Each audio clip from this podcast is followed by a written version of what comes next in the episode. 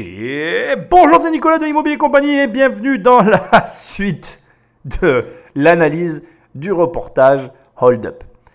Donc, euh, après avoir discuté avec vous, d'abord merci, merci parce que vous êtes tous de plus en plus nombreux, j'interagis de plus en plus avec chacun d'entre vous, puis j'essaye de vous répondre à tous. Donc merci de vos retours, de vos commentaires, merci aussi de m'écouter alors que tu n'es peut-être pas d'accord avec mes opinions et je trouve que c'est très bien de faire ça encore une fois, moi je pense que j'ai pas raison dans tout. Déjà, je suis quelqu'un d'extrême, donc euh, il faut me prendre euh, de ce point de vue-là. Tu parles avec quelqu'un qui est extrême dans ses actions, dans sa vision, parce que je pense qu'en étant à l'extrême, on a l'avantage euh, de passer à l'acte. Après, et ça va me permettre de t'introduire directement, parce que la semaine dernière, notre Jean-François Président a parlé, le problème avec les extrêmes, c'est que lorsqu'on devient extrémiste, on peut créer des, comment je dirais, des, frictions. Et je pense, c'est mon analyse de ce qui a été dit, déjà je, tiens à le dire, personnellement j'ai trouvé son discours relativement bien. Parce qu'on a été face à quelqu'un qui a cherché la transparence, qui a cherché à transmettre de l'information, et très sincèrement, euh, ça change d'habitude. En tout cas, dans, ma, dans mon interprétation de ce que j'ai pu entendre, très clairement, on est dans une volonté euh, commune d'avancer. C'est ce que j'ai ressenti dans ce qui ressortait de ce discours.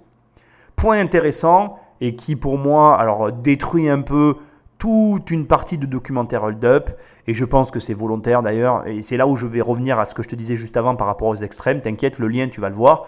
Je pense que quand euh, Jean-François nous annonce que le vaccin ne sera pas obligatoire, il, il coupe un peu la chic à tout ce complotisme. Et d'ailleurs, il emploie le terme complotisme, conspirationnisme, ce n'est pas anodin.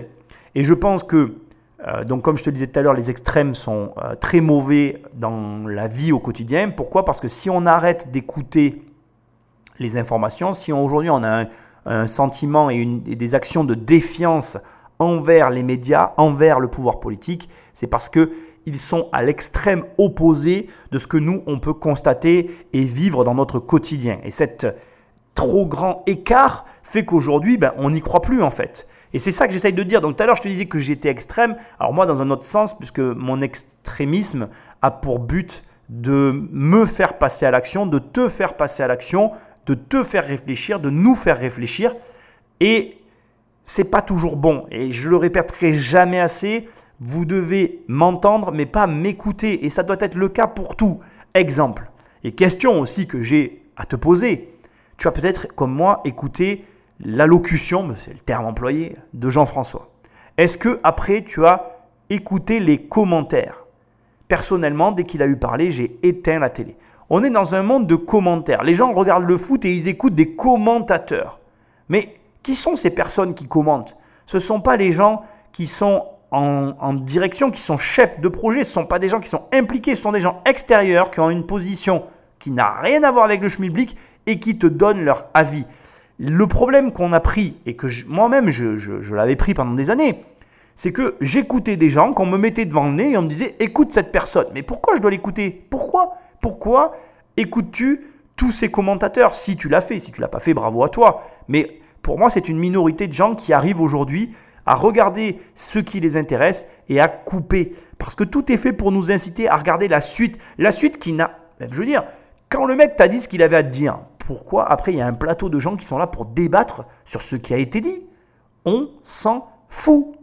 Tu prends l'info, t'éteins, tu réfléchis toi-même et tu vis ta vie.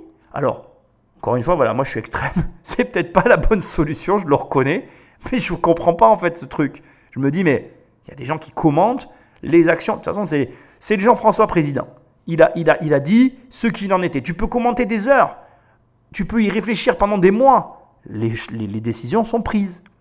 Voilà, point. Donc, il faut avancer. Donc, finalité, bon, je ne vais pas euh, reprendre l'allocution, ça n'a rien à voir. Je trouve que malgré tout, c'est intéressant pour la suite de cette analyse parce que, ne serait-ce que là, on voit bien que euh, la théorie, effectivement, les théories du complot sont très souvent, euh, comment je vais dire, démontées par des actions réelles. Et on peut encore me répondre, oui, mais tu vas voir qu'il va... Oui, bon, en attendant aujourd'hui, de façon officielle, le vaccin n'est pas obligatoire. Et pour l'instant, euh, il n'est absolument pas question de nanotechnologie ou je ne sais quoi, des trucs dignes de encore Hollywood pour l'instant. Alors je ne dis pas que ça n'arrivera pas, je dis que pour l'instant, euh, essayons de ne pas exciter euh, mémé dans la chaumière, allons-y doucement, prenons les problèmes par étapes. Je pense qu'on a tous des problématiques beaucoup plus importantes à régler que de se demander qui, qui dirige qui et qui nous amène où. Euh, je vais te poser juste une question. Moi aujourd'hui, euh, ce que j'essaye de voir, c'est à quelle échelle nous tous on peut agir.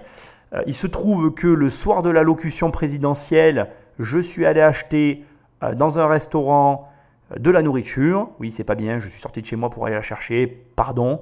Mais bon, voilà, c'est la vie. Et quand j'ai payé, eh ben, j'ai donné beaucoup plus que le montant de la facture.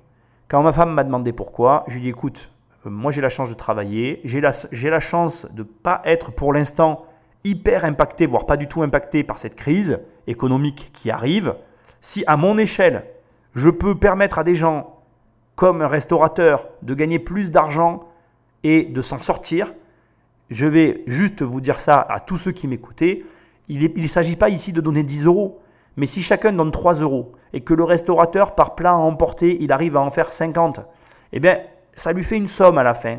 Et cette somme, ça peut lui permettre de tenir un mois, une semaine, quelques jours en plus, et chaque jour où quelqu'un donnera quelques euros en plus, ben ça sera une petite victoire pour lui.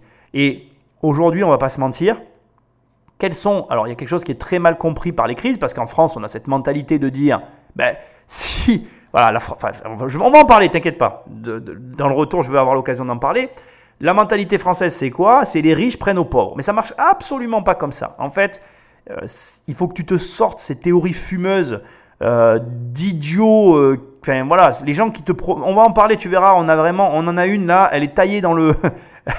elle, est dans, le documentaire. Elle est taillée pour que je t'explique les règles de l'économie.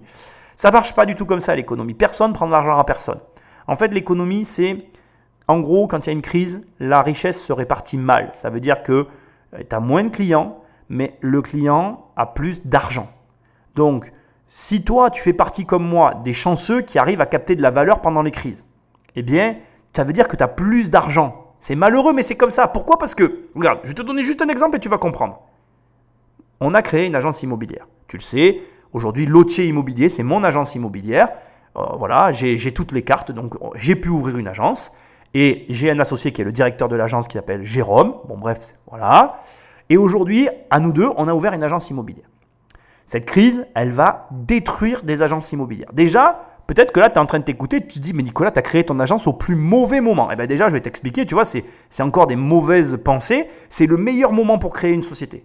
Pourquoi? Parce que quand tu crées une société en pleine crise économique, tu ne peux que capter de la croissance. Et en plus, comme tu commences et que tu n'as pas de charge et de frais, c'est à toi de te positionner pour réussir à trouver des créneaux dans lesquels tu vas réussir à t'adapter. Je m'explique et tu vas comprendre. En parallèle un petit peu bizarre, mais tu vas voir où je veux en venir. Imagine une plante qui se développe dans un univers toxique. Cette plante va s'habituer à cet univers-là. Et si, par le plus grand des hasards, à un moment donné, l'univers dans lequel elle évolue devient de moins en moins toxique et de plus en plus enclin à la vie, ben, la plante se développera de plus en plus. Et comme elle a commencé à vivre dans un univers toxique, elle s'est adaptée, elle a réussi à trouver son chemin. Et ce que j'essaye de dire, c'est que là, c'est la même chose. De commencer dans une situation complexe favorise le développement d'une entreprise quand tout va aller mieux, en fait. Et on en vient au point que j'essaye de t'expliquer. Qu'est-ce qui se passe en ce moment? Toutes les agences qui ont des charges fixes, qui ne sont pas en mesure de les payer, qui vont peut-être crouler. Et je ne le souhaite pas parce que ce sont des collègues. C'est absolument pas. Moi, j'ai pas de problème. Euh, voilà, il y a de la place pour tout le monde. Euh, en attendant, c'est le cas de certains. Ben, ceux-là, ils vont fermer. Et comme ceux-là, ils vont fermer, les clients, eux, en face, continuent d'exister. Et ces clients, qu'est-ce qu'ils font? Si, si, par exemple, sur un marché, il y a 100 agences, et que ces 100 agences, elles sont capables de, de recevoir chacun un client parce qu'il y a 100 clients. Ben demain, s'il y a 50 agences qui ferment, les 50, qui, les 50 agences qui restent, elles ont deux clients, donc elles ont tous gagné un client. Personne n'a volé personne en fait. Le marché est resté le même et surtout, le marché restant s'est agrandi pour ceux qui restaient. Ce qui ne veut pas dire que dans les années qui arrivent, il n'y aura pas de nouvelles agences qui vont arriver. Peut-être que de 50, on va repasser à 75, réduisant le nombre de clients pour ceux qui s'étaient habitués à en avoir deux, recréant des fermetures. Et c'est comme ça qu'un marché évolue. Et attends, là où ça devient drôle, c'est, sur le point que je, viens de, que je vais maintenant induire, introduire, pardon, c'est que tu peux avoir des agences qui arrivent sur le marché et qui, en fait, vont innover et elles vont réussir à capter 4 ou 5 clients. Exemple, Uber, qui est capable d'aller dans une ville et d'agrandir un marché alors que le marché connu était beaucoup plus petit que ce que Uber est, capable de générer. Bref, ce que j'essaye de te dire, c'est que les riches n'ont jamais pris aux pauvres. Pas plus que les pauvres n'ont jamais pris aux riches. C'est en fait, ça, ça se résumerait à dire que c'est la femme qui fait l'enfant ou que c'est l'homme qui fait l'enfant, tu vois. C'est pas l'homme qui fait l'enfant, c'est pas la femme qui fait l'enfant, c'est l'homme et la femme qui font l'enfant. Et eh bien le riche et le pauvre font la société. Et le problème c'est que tant qu'il y aura des gens pour en pointer un des deux du doigt, eh bien il y aura des disparités et les disparités qui existent n'existent que dans la tête de ceux qui veulent l'avoir parce qu'en réalité elles n'existent pas. C'est une relation qui doit être entretenue et cette relation pour qu'elle soit entretenue, il faut qu'il y ait des règles de base cohérentes au milieu. Bon, je ne vais pas me développer là-dessus. Bref, revenons au début de tout ça, euh, parce que je suis parti dans mon délire comme je le fais d'habitude. Les riches ne prennent pas aux pauvres. Et comme aujourd'hui, donc toi tu vas faire partie, si tu restes sur le marché, de ceux qui vont capter plus de valeur que ceux qui sont en train d'y mourir, ton rôle, c'est de participer à ta hauteur. Encore une fois, voilà, je te dis pas de donner 10 balles. Je te dis pas, moi je suis pas partisan, tu vois, de... Je te dis pas de donner 10 balles. Moi, tu vois, je suis pas partisan de donner de l'argent à des associations. J'aime pas trop ça parce que je confie mon argent à quelqu'un qui, je ne sais pas réellement ce qu'il va en faire. Je préfère, moi je préfère, tu vois, hier quand j'ai euh, donné ma carte bancaire, j'ai dit arrondissez au-dessus. Pour euh, non non, elle m'a dit non non non, j'ai dit si si si si, vous arrondissez au-dessus, je vous le demande, moi j'ai la chance de travailler aujourd'hui, je peux le faire. Donc vous prenez mon argent. Point. Et je dis, ce sera pour votre équipe, ce sera pour vous, ce sera pour vous aider. Parce qu'aujourd'hui, c'est vous les restaurateurs qui nous donnez. Enfin, moi, alors, en plus, moi, je suis un grand fan des restos. Je kiffe les restos. J'y vais tout le temps. Donc, c'est vrai que, tu sais, je me sens touché, tu vois. C'est, c'est mon délire. Donc, du coup, voilà, je veux les aider, donc je leur donne de l'argent. Et j'aime donner de l'argent à des gens qui donnent de la valeur parce que c'est comme ça. Et je te le dirai jamais assez. Ton, ton pouvoir, là où tu as le plus d'impact, c'est avec ton argent. Alors arrête d'être là, ouais, les riches, non, donne de l'argent à ceux qui te donnent de la valeur. Parce que tu alimentes, en fait, c'est comment ça marche tout ça? En, en donnant, en payant un service, tu alimentes l'expansion. C'est comme si tu arrosais une plante en fait. Si tu as une plante chez toi, pour qu'elle vive, il faut que tu l'arroses. Alors ça me tue de voir que les gens sont capables de comprendre que pour qu'une plante elle grandisse, elle, doit être arrosée. Et par contre, avec leur argent, bah, tu sais, les gens ils le gardent. Ah, ah, faut pas dépenser l'argent, faut pas le donner aux autres. Oh là là, on va me le prendre. Mais non, mais personne te prend l'argent. D'ailleurs, je te fais un petit clin d'œil. Hein. Dans un live sur YouTube, il y a quelqu'un qui m'a dit J'ai bien envie de te donner mon argent. En me disant à moi, tu sais, je vais te donner de l'argent parce qu'il veut me prendre une formation. J'ai dit Mais tu me donnes pas d'argent. Tu, vas, tu vas te taper 200 heures de formation, tu vas avoir une formation professionnalisante, d'où tu me donnes de l'argent. C'est très gentil. Hein. Ça m'a beaucoup fait rire parce que c'est exactement ça la mentalité. Personne ne donne de l'argent. Si à un moment donné, tu mets de l'argent sur la table avec quelqu'un, c'est parce que tu arroses cette plante pour qu'elle grandisse. Et parce que ce qu'il y a derrière, ça te touche en fait. Moi, encore une fois, la semaine dernière, ce repas qu'on a fait le soir de l'élocution présidentielle, j'adore. Je, bah, tiens, je vais leur faire de la pub. Ça s'appelle l'Épicurien à Nîmes. C'est un, restaurant marocain. Ils sont exceptionnellement bons. Si tu vas à Nîmes, tu vas dans ce restaurant, tu me remercieras. Tu prends une pastilla, tu vas me dire Oh là là, Nicolas, mais c'est de ouf. En plus, le cadre, bon, en ce moment, on est confiné, mais un cadre de malade, tu es en plein dans l'îlot. Alors, en fait, à Nîmes, c'est une vieille ville, donc tu as des petits coins un peu cachés. Là, ça s'appelle l'îlot litré, donc tu rentres dans un immeuble, et là, tu as une immense cour intérieure. Alors, j'exagère un peu, elle est grande. Tu as des tables, c'est feutré, avec des petites lumières. Écoute, c'est exceptionnel nous, chez nous, on a deux, trois restos comme ça. Euh, pourtant, je vais à Paris, il y a de très bons restos à Paris, machin.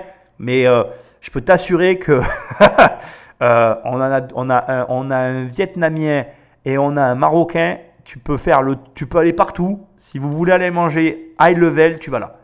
Et voilà. Et je suis hyper heureux parce que c'est pas possible qu'ils ferment en fait. C'est pas possible. Même si demain je vais vivre à l'autre bout de la France, je reviendrai ici pour y manger. Donc c'est pas possible que ces gens-là ferment. Et tu dois avoir forcément les mêmes restos chez toi. Aide-les. Aide-les. Voilà. Encore une fois, voilà, je te dis, ces émissions, je les fais avec le cœur. Donc euh, je me lâche un peu.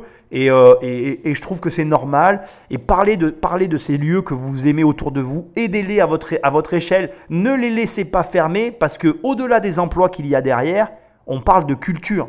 On parle de culture là. Et, et je suis le premier à prôner la diversité. Je suis le premier à prôner euh, l'échange, euh, le fait qu'on puisse ne pas être d'accord et quand même discuter ensemble. Il y a un moment donné, euh, là, on est sur des questions d'argent. Je sais que quand on parle d'argent, c'est délicat. Il y a des phrases euh, avec lesquelles je suis à peu près d'accord. Quand on dit l'amitié s'arrête au portefeuille et tout ça, c'est très délicat, les questions d'argent. Mais là, encore une fois, j'espère que tu comprends ce que j'essaye de te dire.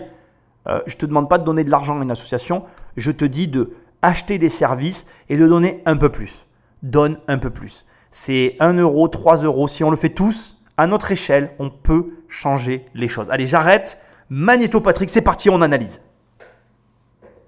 Ils ont arrêté, presque arrêté la prévention des cancers, les scanners, les envois chez les spécialistes. Donc pendant six mois, on a eu entre un tiers et la moitié des patients renvoyés vers un spécialiste, contrairement à une année normale.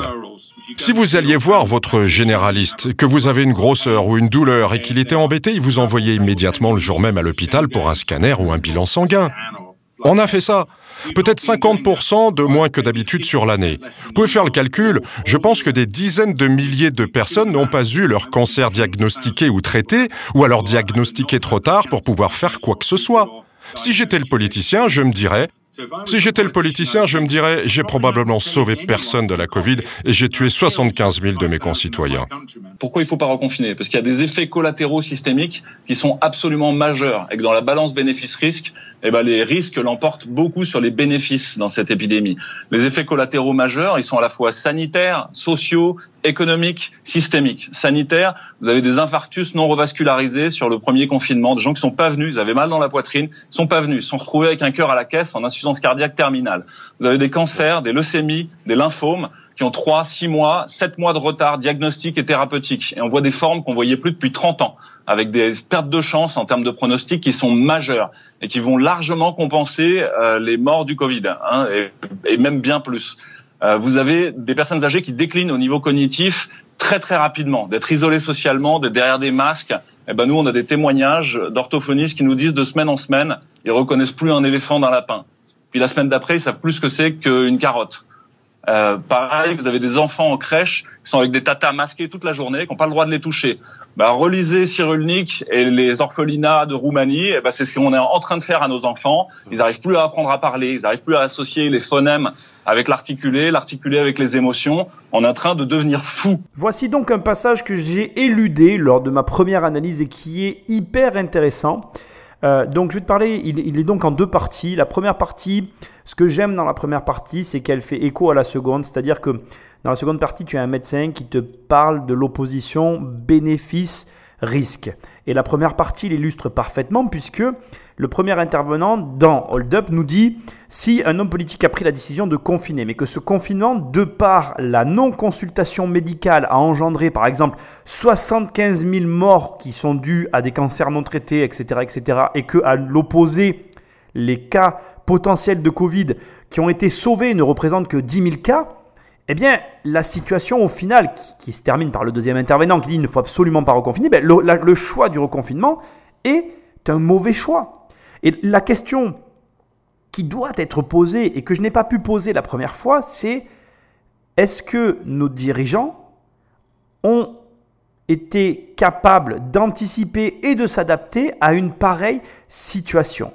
Est-ce que nous serions capables de suivre ces mêmes personnes dans des situations encore pires et ça, c'est des questions qu'on ne peut pas se poser parce que là, on a la sensation qu'on est déjà face au pire. Mais imaginons, désolé de parler de ça, mais que demain, il y a une guerre. Parce que beaucoup de gens se sont arrêtés sur le fait que Jean-François ait prononcé plusieurs fois le mot guerre. Et dans, dans une précédente analyse, j'ai expliqué pourquoi il avait utilisé ce mot. Il utilise ce mot parce que ce que nous sommes en train de vivre, ce confinement, la, la situation qui retranscrit au plus proche une situation de guerre. Mais il y a un détail qui fait que ce n'est pas une guerre et qui me fait profondément sourire. Et c'est le détail suivant, c'est que est-ce que si c'était une guerre, on resterait?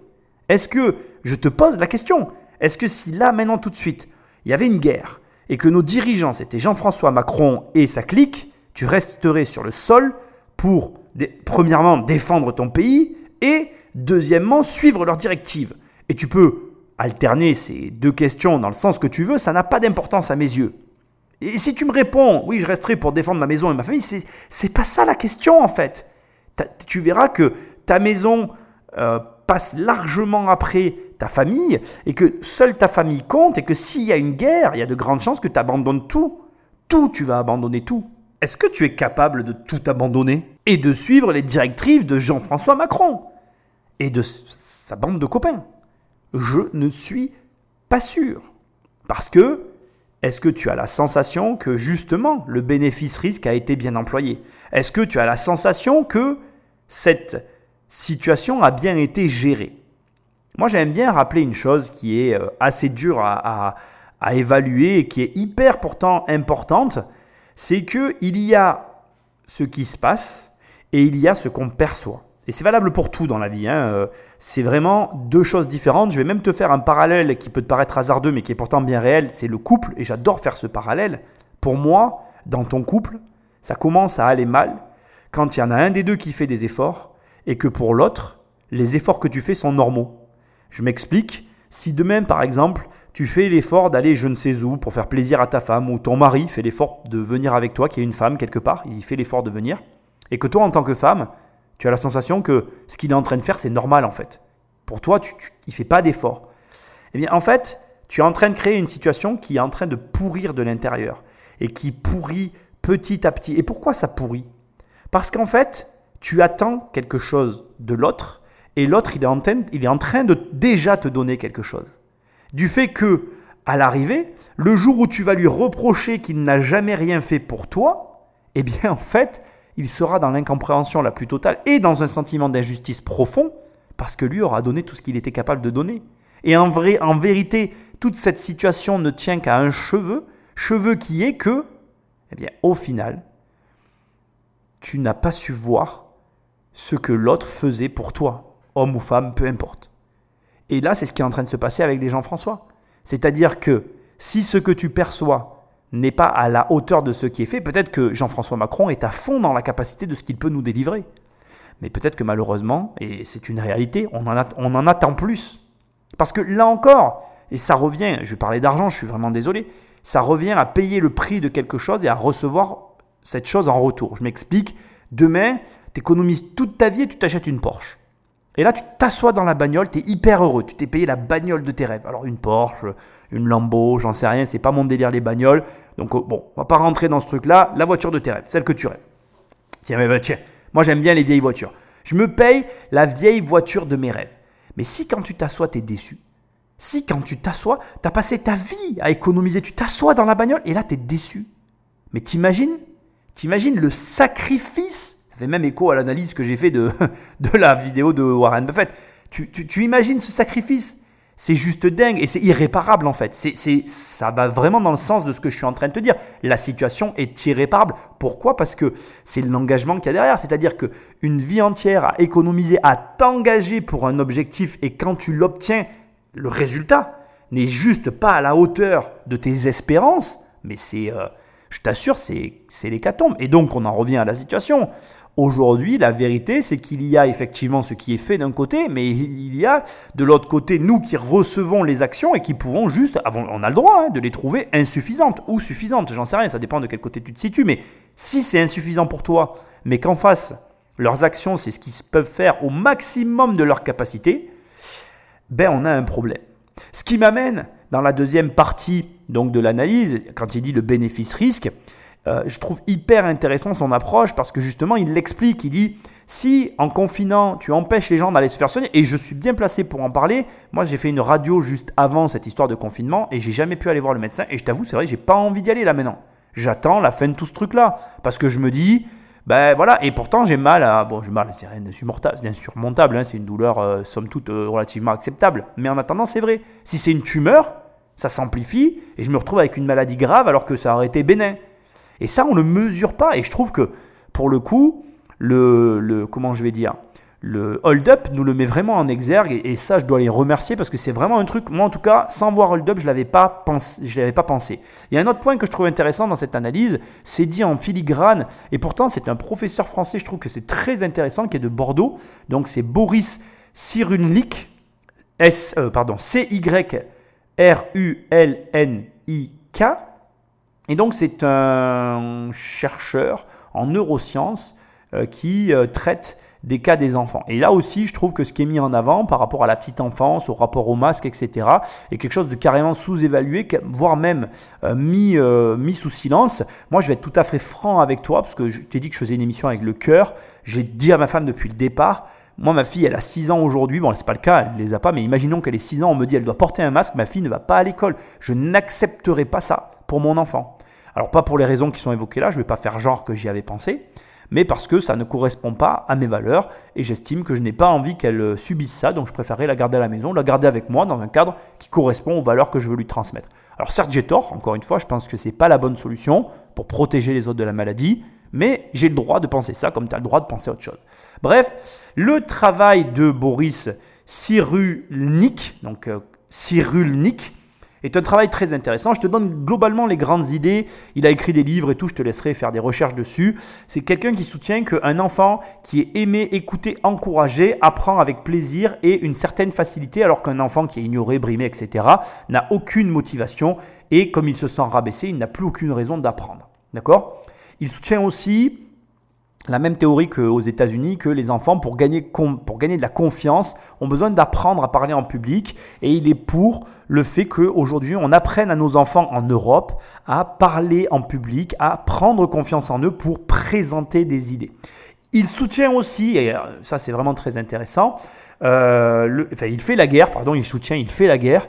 Il fait la guerre aux instituts contre l'omniprésence des écrans, surtout pour les enfants qui n'ont pas atteint l'âge de 6 ans car ça peut être, après 6 ans, un outil formidable, comme il le dit lui-même, d'apprentissage et de, comment dirais-je, de, de, transfert de connaissances, mais pour les enfants de moins de 6 ans, il les hypnotise totalement, les retardant dans l'accès au langage et peut même créer des troubles de l'empathie. C'est un professeur, hein. attention. Hein. Moi, ma fille ne regarde pas la télé.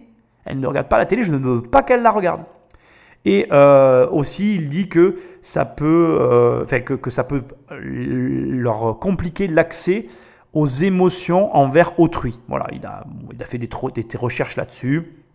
Et euh, voilà, il dit qu'en gros, les écrans sont toxiques bien plus que ce qu'on peut l'imaginer ou le penser. Voilà. Autre point qu'il traite, qu'il met en avant, c'est que pour lui, les enfants ne doivent pas aller à l'école pour leurs deux ans. Enfin, il faut qu'ils aient plus de deux, enfin, trois ans plutôt pour pouvoir commencer à aller à l'école parce qu'ils considèrent que avant ils n'ont pas bien développé leur attachement et que cette défaillance peut euh, les mettre dans une forme de précarité sociale entre guillemets. Ok? Donc il parle d'équilibre. Voilà, il a, il a vraiment. Je trouve que c'est très intéressant son travail. Je t'invite à t'y intéresser euh, de plus près. Là, je te l'ai vraiment euh, balayé succinctement pour que tu comprennes les propos qui étaient tenus dans le reportage. Ces travaux de recherche que généralement on ne fait pas quand on regarde ce genre de hum, comment je vais dire de, de, de film. Parce que tu vas comprendre que dans cette émission, je ne vais pas y aller avec le dos de la cuillère sur certaines parties. Euh, et donc voilà. En tout cas, je trouve que ce point-là euh, est un vrai, vrai point positif, encore une fois, sur Hold Up. Parce qu'en tout cas, en ce qui me concerne, c'était une vision, un angle que je n'avais pas envisagé. Je te préviens, parce qu'on va continuer à avancer maintenant dans le reportage, je vais continuer les, les, petits sauts de puce. Et je te préviens un petit peu aussi, parce que j'ai pas eu l'occasion de le faire depuis le début, euh, dans cette partie de l'émission, je vais être peut-être à des moments un peu incisifs. J'espère ne pas te choquer, mais c'est vrai que plus tu travailles un sujet, ben, plus tu le maîtrises, plus tu découvres aussi des choses qui sont pas très cool. Et j'avoue que tu vas voir, tu vas voir, c'est pas pour tout de suite, mais tu vas voir, il y a des points, des aspects de hold-up que j'ai pas appréciés. Bref, c'est pas pour tout de suite, mais ça va arriver. Nous sommes tous sous emprise, surveillés. La délation devient un mode de communication. Cette épidémie est vraiment différente. Alors cette phrase est hyper intéressante parce qu'elle avait tellement bien commencé. On est tous sous emprise, donc ça c'est vrai. On est tous surveillés, ça c'est faux. on, est, on, est dans une mode de communication de délation, ça c'est faux aussi. Alors je vais prendre point par point, je vais t'expliquer, on est tous sous emprise, c'est une réalité. Pour moi, on est sous emprise de la peur. Climat qui a été initié soit à l'insu euh, de notre gouvernement, soit à l'initiative de notre gouvernement. Bon, chacun voit euh, ce qu'il veut dans, cette, le côté qu'il a envie, mais réellement, on ne le saura jamais. On est sous emprise aussi de la situation, sous emprise du contexte, sous emprise de ce qui se passe. C'est une réalité. C'est vrai. Par contre, on est tous surveillés. Alors je sais pas toi, mais comme je l'ai déjà dit dans toutes ces émissions que j'aurais fait sur le Covid, hold-up, etc., euh, personnellement, j'ai continué à vivre normalement. Je n'ai jamais été contrôlé. Donc je ne sais pas toi, mais alors si moi j'ai bien une preuve que l'État est incapable de nous contrôler, ben maintenant je l'ai en fait. Franchement, euh, et puis alors je vais te dire, au premier confinement, déjà j'ai poussé le bouchon très loin. Alors au deuxième, je l'ai vraiment poussé très très loin, je ne dirai rien. Il s'est rien passé. Mais alors rien du tout. À tel point que même ma femme me disait, mais t'abuses, t'abuses. Et puis a des fois, elle est même venue avec moi, elle m'a dit, bah oui, t'as raison. Euh, j'ai dit, bah oui, tu vois. quand on te dit qu'on est sous contrôle, alors soit j'ai eu, j'ai eu une chance, mais alors phénoménale, mais comme je l'ai fait tous les jours, mais alors tous les jours, hein, tous les jours, tous les jours, tous les jours, rien, nada. Donc, euh, cette histoire de surveillance, je ne vais pas l'étaler et continuer à, enfoncer ce truc-là, parce que soit ma réalité, je vis dans un autre monde que celui de tout le monde, soit euh, j'aimerais bien que tu sois honnête avec toi-même, mais regarde tous les déplacements que tu as fait. Alors, si tu en as fait très peu, c'est sûr que tu n'as pas pu l'apprécier à la même échelle que moi, mais moi, crois-moi, j'ai fait énormément de déplacements, dans tous les sens du terme.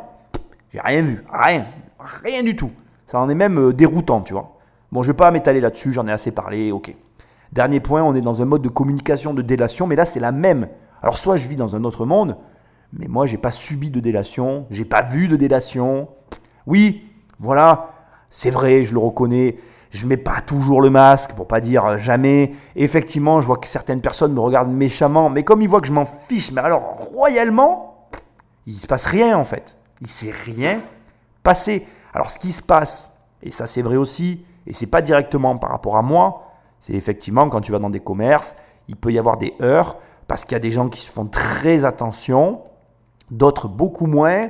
Et du coup, la rencontre de ces deux univers opposés crée des tensions, mais c'est normal en fait. Et honnêtement, pour euh, les, on va dire les personnes comme moi qui sont un peu moins engagées dans ce système qu'on nous soumet, c'est à nous, parce que c'est nous qui avons tort, on est la minorité, c'est à nous d'accepter que les autres euh, respecte et donc de faire attention. Personnellement, et je tiens à le dire, quand je rentre dans un magasin, j'ai le masque, je tiens les distances de sécurité parce que justement, je sais qu'au quotidien, je suis pas le mec euh, le plus carré du truc sur l'histoire, quoi, tu vois. Je suis euh, reprochable à tous les niveaux facilement et j'ai pas de problème à le reconnaître. Du coup, j'essaye de faire très attention aux gens qui eux font très attention parce que si je n'ai aucun respect pour tout ce qui se passe, j'ai énormément de respect pour tous les gens qui font l'effort. Et, c'est très important de, se responsabiliser vis-à-vis de ça. Ceux qui n'y croient pas et qui ne veulent pas jouer le jeu qui est en place, c'est OK, mais tu ne dois pas le jouer à l'insu des autres. Donc, je vais te donner un exemple. Moi, quand je porte pas le masque, je fais attention que dans la rue, il n'y ait personne. Je traverse sans masque. Et puis, s'il y a quelqu'un qui arrive, ben, j'essaye de le mettre pour respecter tout le monde. Tu vois, je vis une vie un petit peu, pas dans la peur, hein, j'ai peur de rien, je te rassure, mais j'essaye, tu vois, de faire en sorte de, faire preuve de respect vis-à-vis de ceux qui croient à la situation. Ça, revient pour moi, tu vois, aux histoires euh, de croyances et de religion.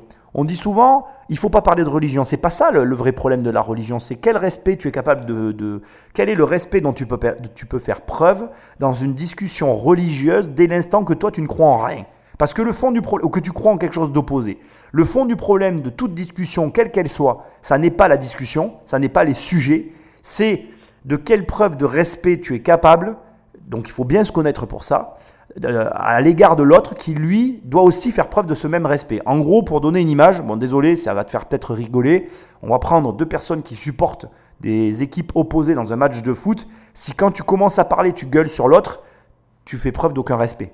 Et en gros, c'est pareil pour tous ces sujets-là, en fait. C'est pas une question du sujet. Tous les sujets peuvent être abordables.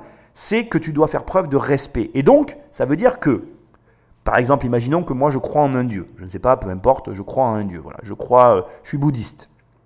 Voilà. Et toi, tu crois à un autre Dieu. Par exemple, euh, tu vas être protestant. On va discuter ensemble.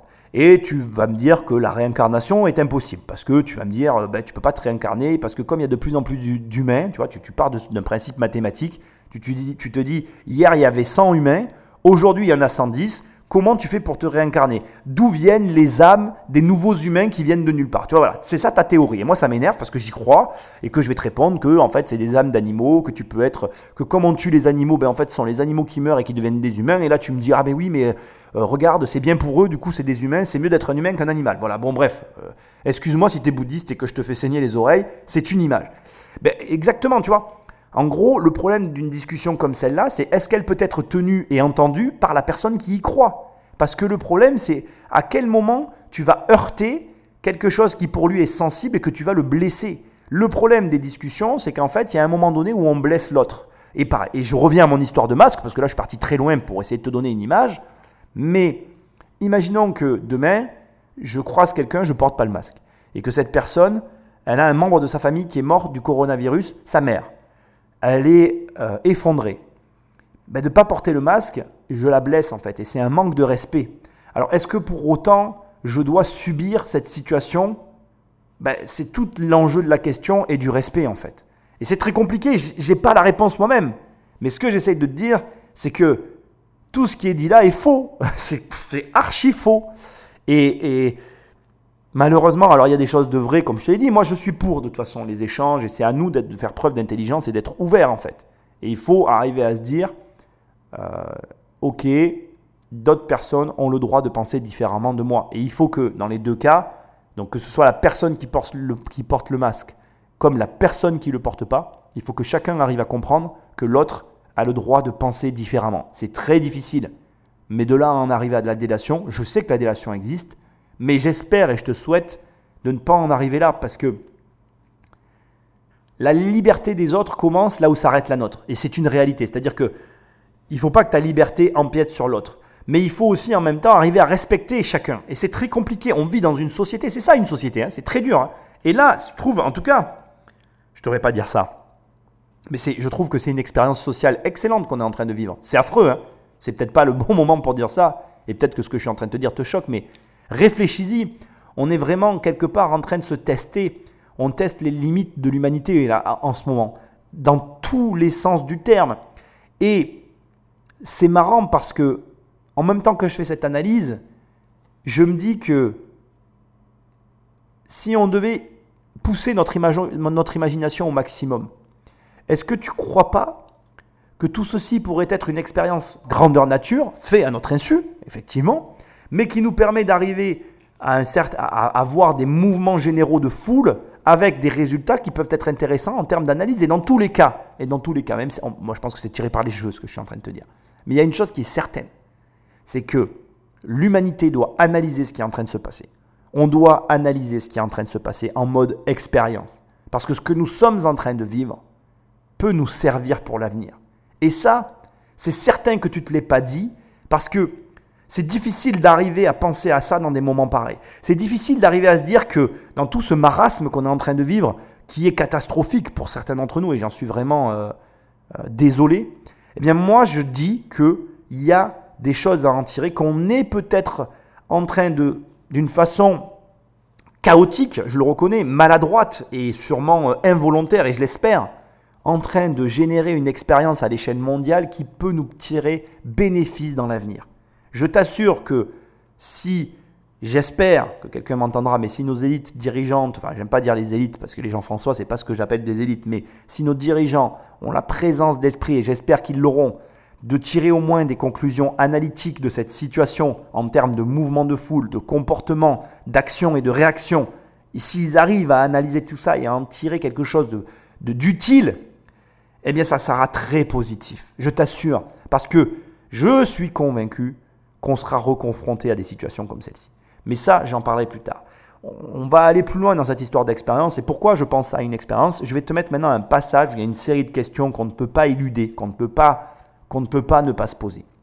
Et on va, je vais pas refaire, euh, voilà, on va écouter, euh, je vais pas refaire ce que je viens de faire. On va, on va écouter cette série de questions et on en reparle dans un instant. Écoute ça, c'est des questions mais d'une pertinence euh, rare. Mais pourquoi dans les autres épidémies, s'il y en a eu d'autres hein, avant le SARS-CoV-2, il n'y a pas eu toutes ces mesures politiques de, masques obligés. Enfin. Le jour où vous avez la réponse à cela, vous m'appelez. La seule question qui vaille, c'est comment est-ce qu'on peut expliquer cette euh, surenchère de mesures euh, euh, expérimentales testées pour la première fois, confinement d'une population saine, jamais fait auparavant, port du masque généralisé à des personnes en bonne santé, jamais fait auparavant, port du masque fait à l'extérieur, jamais fait auparavant, accélération d'une procédure de euh, mise au point vaccinale euh, sautant euh, les, phases 3 qui n'avaient jamais été faites auparavant. Donc ça doit nécessairement nous interpeller. Et ça nous interpelle, et ça nous interpelle tous. Et je pense que les actions qui sont en train de se mener sur les marchés, dont l'immobilier, dont je suis un acteur, en sont la preuve. Aujourd'hui, j'ai jamais vu une ruée aussi violente sur l'immobilier issue d'une peur primale de tout perdre.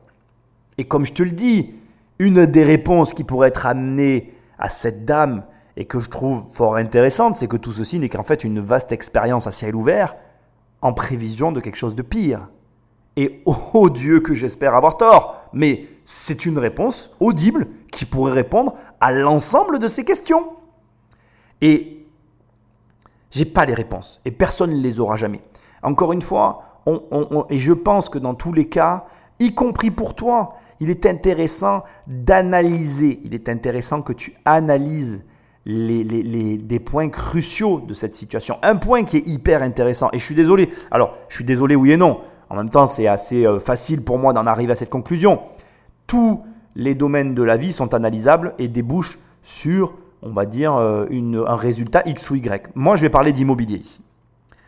Tu sais, ça me fait rire parce que ça fait quelque temps maintenant que tout ce système s'est mis en place sur Internet, qu'il y a une espèce de mise, on a la sensation qu'il y a une mise en lumière de l'immobilier sur Internet par les youtubeurs immobiliers, par les podcasteurs immobiliers, par les gens comme moi qui faisons qu'aujourd'hui l'immobilier semble un peu plus, euh, démocratisé, alors qu'en fait c'est faux. L'initiateur de tout ça, on pourrait dire que c'est presque Stéphane Plaza avec son émission, et que nous, on est dans la veine et la continuité d'une, comment je dirais-je, d'une vulgarisation de quelque chose qui existe depuis des années et des années. Bref, moi, ce qui me fait rire, c'est qu'il y a il y a quelque chose que je vois et qui est récurrent dans le monde de l'immobilier, c'est ces commentaires, je dirais pas de haters, je dirais les commentaires de ces personnes euh, sceptiques sur l'investissement qui te disent oui, mais c'est trop tard. Oui, mais c'est trop tard pour investir dans l'immobilier, c'est pas le bon moment. Ceux qui se sont enrichis sont ceux qui ont acheté en 2003, en 2002, dans les années 2000, dont je fais partie, hein, clairement. Mais en fait, j'ai envie de mourir de rire. Parce que là, au moment présent où je suis en train de parler, tous ces gens sont en train de se faire coiffer au poteau parce que tous ceux qui ont acheté l'année dernière, au moment où je parle, ils vendent plus cher. Donc ça te montre que cette phrase très connue euh, que nous avons tous à la bouche, c'est que le meilleur moment pour investir, c'est maintenant en fait. Chaque année qui passe et chaque année où tu n'investis pas, c'est une année où tu perds de l'argent et tu perds énormément d'argent. Et une analyse encore plus pertinente, c'est que les vendeurs de peur, parce que, encore une fois, il y a des vendeurs de peur, ils te vendent de la peur et ils te vendent de la peur irrationnelle. Je te donne la fin de l'analyse qui est un camion qui rentre dans le mur et qui fait très très mal, parce qu'un camion qui rentre dans un mur, ça fait de gros dégâts. Le mur de la peur, c'est oui, les États sont surendettés, vous allez, vous allez acheter des biens qui n'ont pas la valeur sur le marché qu'elle vaut, gna gna gna gna gna Tu l'as connu, tu l'as connu ce discours, ils l'ont tenu pendant des années. Tout va se cracher l'année prochaine et tous les ans c'est l'année prochaine. Mais à un moment donné, ça, eh, tu sais quoi? J'ai écrit un bouquin sur les crises et parmi les, déductions que j'en ai tirées, c'est que globalement tous les 10 ans il y a une crise. Donc ça veut dire qu'en le disant demain, si je te dis demain il y aura une crise, fatalement, au bout d'un moment, ça va arriver. Et plus tu passes la barre des 3, 4, 5 ans, en fait, en gros, comme c'est cyclique, dès que tu passes les 5 années, bah, tu as, toutes les chances pour que l'année prochaine, il y ait une crise. Donc, la, la, la, valeur du conseil, elle grandit quand tu as passé les 5 années. Et donc, devine quoi? Bah, Tous les 10 ans, ils ont raison. Et du coup, bah, eux, les vendeurs de peur, ils vendent là-dessus. On, vend tous quelque chose. Hein. Moi, j'ai pas honte, hein. je vends des livres et des formations, tu écoutes mes émissions. C'est le business. Après, c'est la qualité de la valeur des conseils que tu reçois en retour de ce qu'on te donne qui fait que tu vas t'orienter vers une personne plutôt qu'une autre. Bref, venons-en au point de ce que j'essaie de te dire. Le camion qui rentre dans le mur, c'est quoi? C'est que regarde, les vendeurs de peur, ils disent oui, il y a une crise terrible, tu vas tout perdre. Eh ben, tous les mecs là qui avaient acheté dans l'immobilier, ils se gavent, ils se gavent. Là, j'ai visité des biens qui sont à la vente. Écoute, mais tu verrais le truc, c'est c'est catastrophique, ça se vend, ça se vend. Les gens, ils vendent plus cher qu'ils ont acheté. Ils, ont, ils vendent plus cher qu'ils ont acheté. J'en suis malade. Je me dis, mais c'est pas possible. Des idiots sans formation, en ce moment, ils sont en train de se gaver et ils font n'importe quoi. Ils achètent, ils revendent. Tu les vois, tu te dis, mais c'est pas possible. Mon Dieu, mon Dieu, mon Dieu, c'est pas possible. Il y a des gens qui achètent parce qu'ils ont peur. ça me fait mourir de rire. Donc ça veut dire que Déjà, premièrement, alors quand je désigne des vendeurs de peur, je vais commencer par ça. Ce que j'essaie de te dire, c'est qu'il y a des bons et des mauvais conseils. Et que au lieu de chercher la vitesse éclair pour s'enrichir, cherche des gens qui t'apprennent des compétences valables ad vitam indéfiniment, si tu comprends pas ce mot, parce que tu verras que pendant que j'ai fait cette analyse, j'ai réalisé, aussi qu'il y avait des problèmes euh, euh, en termes de, français, tu sais, des termes qu'on emploie. Ad vitam, ça veut dire éternellement. Donc, va vers des gens qui sont là depuis longtemps. Ah bah, moi, ça fait 20 ans que je fais de l'immobilier. Je dis pas ça pour que tu viennes vers moi, je dis ça parce que tu vas vers des gens qui font un métier et qui ont traversé des crises. Parce que c'est pareil, si tu vas vers quelqu'un qui n'a pas été capable de traverser une crise, bah devine quoi? À la première crise, bim Toi, tu es le mur, tu pas le camion. Moi, j'essaye d'être le camion, tu vois. Et, j'essaye de traverser plusieurs murs. Et plus je traverse de murs, plus mon camion est solide. Tu vois, tu vois l'image un peu? Donc, euh, on n'a pas les réponses aux questions qu'elle pose. Par contre, donc, comme je te l'ai dit, ce qui est intéressant, c'est de voir que même si on n'a pas les réponses, en attendant, ça nous permet à nous de tirer des conclusions. Et là, par exemple, pareil pour la bourse. La bourse, elle a explosé. Donc ça veut dire qu'il y a des mecs qui sont capables aujourd'hui. Alors capables, on va pas, va pas mentir. On va être franc. Il faut que tu comprennes qu'il n'y a personne qui a la capacité d'anticiper les choses. Il n'y a personne qui a la capacité d'anticiper les choses. Par contre, comme je l'explique dans mon bouquin, les crises, c'est comme un test en fait. Et tu vois ceux qui en sortent. Moi, la crise de 2008, je, je, mens pas en fait, je suis totalement transparent. Moi, la crise de 2008, j'ai traversé, mais j'en menais pas large. C'était pas houp là houp, tu vois. J'étais plutôt en mode euh, je serre les fesses, euh, comment je vais faire quoi. Là, c'est l'inverse, tu vois. Je la survole la crise. Mais parce que depuis la crise de 2008, j'ai adapté mes stratégies. Et aujourd'hui, mes stratégies qui font parfois rire, et je le reconnais, hein. moi il y a des membres de mes formations qui me disent, Nicolas, euh, ta stratégie elle est un peu extrême. Mais ma réponse elle est toujours la même. Oui, mais elle marche ad vitam, elle marche à l'infini. Alors certes, c'est, des choix extrêmes parce que je suis un peu extrême, c'est vrai. Mais moi, ce qui compte, c'est que je ne sois plus jamais arrêté. J'ai vécu la crise de 2008 en étant arrêté, je l'ai. C'était insupportable. C'était insupportable. J'étais en mode euh, survie, tu vois. J'avais les coups, les dents, euh, les dents sorties. J'étais là, je, ah, comment je vais faire ah C'était pas viable comme situation. Donc bref, ce que j'essaie de te dire, c'est que cette dame, elle pose des questions très pertinentes, que une des réponses, c'est que tout ça, c'est peut-être une expérience, mais que dans tous les cas, même si ça n'en est pas une, toi, tu peux faire en sorte que c'est une expérience. Tu peux te dire, ok, je suis en train de vivre l'expérience de ma vie. Et du coup, si tu es en grosse galère, ben je vais te deviner quoi? Ça veut dire que tu as une mauvaise stratégie. Par contre, si tout va bien dans ta vie, si tu es en train de survoler la crise comme moi, mec, bravo Bravo, maintenant, tire les bonnes conclusions, développe une méthode et implémente à fond en mode euh, voilà, je fais plus que ça quoi. Donc regarde ce qui marche dans ta vie, regarde ce qui marche pas. Si rien ne marche, bah désolé, c'est que tu es responsable. Si ça marche, bah, ça veut dire que tu as trouvé quelque chose. Donc ce truc d'expérience, je, n'aurai jamais la réponse, c'est un délire personnel, on est bien d'accord. Par contre, toi, tu peux faire en sorte que ce qui est en train de t'arriver, prends-le en mode expérience, tire des conclusions et avance. Tu sais que moi, mon objectif, c'est de te faire avancer. Et donc, pour ça, il faut que tu arrives à te mettre dans la position de quelqu'un qui veut avancer. Parce que si tu n'es pas dans cette position, ben devine quoi, tu n'avanceras jamais. Allez, là maintenant, a, on arrive au sujet délicat de cette émission, raison pour laquelle j'avais éludé certains sujets, parce que vraiment, j'ai des modes de pensée un peu singuliers, je, l'admets. Euh, voilà, je pense que tu as bien vu hein, qu'avec ces, émissions, ces, deux émissions Hold Up, on n'est pas du tout dans le cadre habituel de mon, de mon, rayon d'action, qu'on sort et qu'on empiète largement sur un peu ma vie perso, des trucs qui t'intéressent peut-être pas d'ailleurs.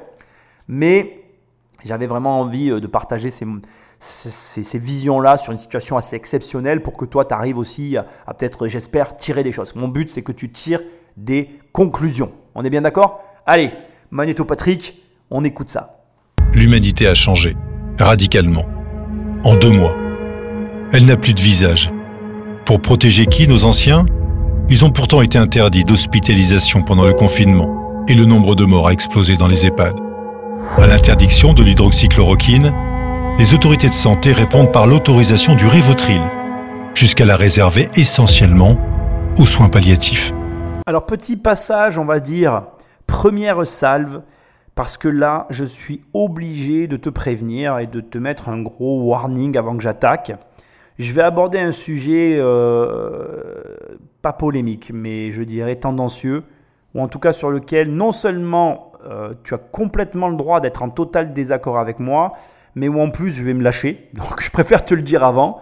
Je vais totalement me lâcher parce que j'ai une vision très singulière de ce point de vue-là, donc le point de vue des retraités, de nos parents, de la vieillesse, du rapport à nos grands-parents, du rapport à nos parents, du rapport aux maisons de retraite, de ce rapport-là qui est, qui est très très très particulier chez moi. Donc je préfère te prévenir. Encore une fois, voilà, je le, le dirai jamais assez. Euh, je, ne prétends pas avoir raison. Je suis juste là, moi, pour essayer de te montrer une vision des choses, une façon différente d'aborder tout ça. J'ai conscience, j'ai conscience que ce que je m'apprête à te dire est peut-être pas audible, peut-être pas réaliste, peut-être aussi dérangeant. Euh, mais moi, en tout cas, je me sens obligé de le, de le dire. Alors, je m'excuse à l'avance pour tous ceux que je vais choquer, heurter. Je m'excuse aussi pour tous les concernés parce que je veux pas que qui que ce soit se sente visé. Je m'excuse aussi parce que j'ai pas à m'excuser, c'est vrai, mais je m'excuse quand même parce que j'estime que même si je n'ai pas vécu la situation et que c'est facile de, dire ce que je vais dire maintenant, euh, je, je, me connais suffisamment pour savoir comment j'aurais réagi et comment, en tout cas, alors je ne peux pas savoir comment ça se serait passé, mais j'ai une forte présomption, en tout cas, de mes actions et de mes réactions si cette situation-là m'était arrivée. Mais voilà, je suis obligé de m'excuser parce que j'ai conscience que certaines personnes pourront mal prendre ce que je m'apprête à, dire. Il va y avoir un petit passage pour vraiment amorcer la pompe et puis on va rentrer direct dans le sujet. Euh, encore une fois, voilà, je, fais vraiment cette émission pour vous donner un point de vue différent, de, de, différentes façons de vivre. Je pense que ce que je vais dire est irréaliste pour certaines personnes et j'en ai malgré tout conscience. Mais au demeurant, j'ai des valeurs que je défends en tout cas dans ma vie euh, au premier degré, c'est-à-dire avec les gens qui m'entourent. Après, j'ai conscience que voilà, ça sera pas Hmm, comment dire, tout le monde n'est pas en mesure de peut-être pouvoir faire ce que je m'apprête à dire. Bref, on écoute donc ce passage et on va attaquer le sujet que j'avais soigneusement évité dans la première analyse, à savoir le rapport à nos aînés, le rapport alors soit à nos parents en fonction de l'âge que tu as, soit à nos grands-parents, bref, le rapport aux personnes et aux EHPAD et à ce système dont je voulais pas parler parce que j'ai un avis tellement tranché que je voulais pas en parler, mais j'avais envie aussi en même temps, donc euh, c'est parti. Ils ont été confinés avant nous. C'est pas parce qu'on on habite dans une maison de retraite qu'on devient une personne mineure. On est majeur. On doit pouvoir euh, décider de ce qui, décider de sa propre vie et comment on veut la conduire. On les a enfermés à clé dans leur chambre, sans visite. Même les prisonniers dans les prisons ont un droit de visite et un droit de promenade. J'ai une de mes belles-sœurs qui travaille dans une maison de retraite, dans les bureaux. Il faisait un temps magnifique au mois de mars, au mois d'avril, au mois de mai. Elle n'osait plus aller prendre sa collation de midi dans le parc de la résidence, de peur de provoquer euh, plus de chagrin encore des résidents qui étaient enfermés et qui auraient pu l'apercevoir profiter du soleil dans le parc. Qu'est-ce qui empêchait le, personnel de, de, faire prendre l'air à nos aînés? Quelle, quelle, peut être la raison invoquée pour empêcher ça? D'être simplement humain avec les gens C'est inimaginable. Pour moi, c'est inimaginable. On fait preuve d'une inhumanité. Euh, qu'on n'a peut-être pas connu depuis les, heures les plus sombres de notre histoire, je pense. Euh, trier les gens en fonction de leur âge. Moi, j'ai ma maman qui, effectivement, est tombée malade. Je savais que si elle était euh, amenée à l'hôpital, elle ne bénéficierait de rien du tout, étant donné qu'elle avait 74 ans. Donc j'ai tout fait pour la maintenir à domicile. Et puis, euh, elle a soigné. Euh, voilà. Le médecin l'a renvoyée chez elle avec du doliprane. Attendez de mourir gentiment chez vous. Et si c'est. Si peut-être. Euh, non pas que ça n'irait pas assez vite, mais on peut vous aider pour que ça se passe dans les moindres souffrances en vous prescrivant du Rivotril. L'ironie de toute la situation, c'est qu'un jour, toi, moi, on sera vieux. Et personne, mais mon Dieu, personne ne veut être traité comme ça. Alors déjà, pardon, euh, je pense qu'il y a peu de chances pour que cette génération-là écoute mes émissions, mais euh, je pense qu'on peut tous s'excuser euh, de ce qu'on a fait. Comme elle le dit très très justement, ces gens-là sont majeurs. Ils sont majeurs. Et ensuite, je suis désolé, mais voilà, c'est le moment maintenant, je vais lâcher les watts, mais putain, mais qu'est-ce que tu fous? Tes parents se sont occupés de toi et on est arrivé dans une société où on construit des maisons pour enfermer nos parents. Pour moi, mais c'est inacceptable en fait. Et alors, la vie, elle est, elle est plus dure aujourd'hui et chacun voit midi à sa porte, encore une fois. Et j'ai bien conscience, avant de m'engager dans cette voie-là, que tout le monde n'est pas en mesure de, de pouvoir faire ce que je m'apprête à dire. Mais mon Dieu, mais jamais, je, en tout cas, je vais tout faire pour éviter à, mes parents proches de finir en maison de retraite. Ceux qui finissent en maison de retraite, c'est vraiment, et je l'espère, parce qu'ils n'ont pas d'enfants. Mais je m'excuse de dire ce que je m'apprête à dire, mais autant de personnes âgées dans des maisons de retraite, c'est pas vrai. Il n'y en a pas qui n'ont pas d'enfants. Il y a juste la vérité, c'est qu'il y a une génération d'égoïstes qui ne veulent plus s'en servir. Et je te vois déjà venir. Oui, mais mon père ou ma mère, il a besoin d'un truc médicalisé, gna gna gna gna. Moi, je vais te dire, si ma mère, elle avait été en maison de retraite, le mec qui m'empêche d'aller la chercher, il est pas né. Il n'y a personne qui m'aurait arrêté sur cette planète. Personne. Il n'y a pas une personne et même pas dix personnes. Ça se serait très mal passé. Très très très mal. Ça aurait fait un incident diplomatique. C'est de l'humour, hein, bien sûr. Mais ce que j'essaye de te dire, c'est que pour moi, il y a une espèce de d'hypocrisie générale autour de ça que je ne supporte pas. Je ne la supporte pas. Toutes ces personnes aujourd'hui qui viennent. Alors, mais si c'est ça, en fait, je vais le dire parce que ça j'arrive pas, mais qui viennent se plaindre parce qu'il s'est passé ci ou ça. Mais ce sont ces mêmes personnes qui ont mis leurs parents dans ces maisons parce que soi-disant, ils n'avaient pas le choix. Mais l'absence de choix, ça n'existe pas. Ce qui existe, c'est qu'on a tous le choix. Et que parce que tu as fait un choix, tu as subi les conséquences d'une situation, mais qu'initialement t'incombe. Ça t'incombe à toi, oui. Alors, moi, je vais être je tout mettre à plat parce que je veux pas que tu crois que je suis là le moralisateur à pointer du doigt. Moi, tu vois, nous, dans ma famille, on s'est toujours occupé de, nos grands-parents. Et là, mon grand-père, actuellement, nous, par rapport à notre travail, je le reconnais, hein, je ne peux pas m'en occuper euh, comme je voudrais. Je, vais le voir toutes les semaines. Et je n'ai pas honte de le dire. Hein. Franchement, je vais le voir toutes les semaines. Ça veut tout dire, en fait. Hein. Je ne m'en cache pas. Je m'en fous. Il n'y a personne qui m'empêchera d'aller le voir. Il a l'âge qu'il a. Même lui, il me le dit. Il me dit, mais de toute façon, Qu'est-ce qu'ils vont faire? Ils vont me rafistoler, ils croient que je vais partir pour 20 ans. Et il a raison. Il y a un moment donné, on entend des choses aujourd'hui. La dernière fois, je parlais avec Jérôme, mon associé, qui me racontait que euh, ils ont opéré une vieille dame de 90 ans. Mais pourquoi faire? Laissez-la tranquille. Moi, mon grand-père, personne ne le touche. Qui, qui, le touche? On fait tout pour lui éviter. On écoute bien ce que je te dis. on a tout fait pour lui éviter la maison de retraite. Et je ferai tout jusqu'à la fin pour qu'il n'y aille pas. Point à la ligne. Endosse tes responsabilités. Vas-y, enferme-le là-dedans. Et puis quand toi tu y finiras aussi, il faudra pas venir pleurer. Moi je crois, je crois pas, je crois pas en comment on appelle là, le truc de l'univers là, je sais pas comment ils appellent ça, les mecs du dev perso là. Je crois pas en ce truc, mais moi je crois en l'échange équivalent. Je crois en ce truc-là.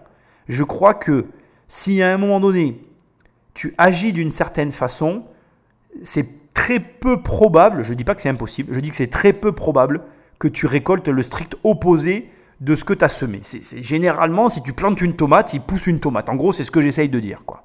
Voilà. Alors parfois, il arrive que une graine se soit égarée, mais tu comprends ce que je veux dire. Globalement, il n'y a pas de magie dans la vie. Ça, ça peut arriver rarement, mais il n'y a pas de magie.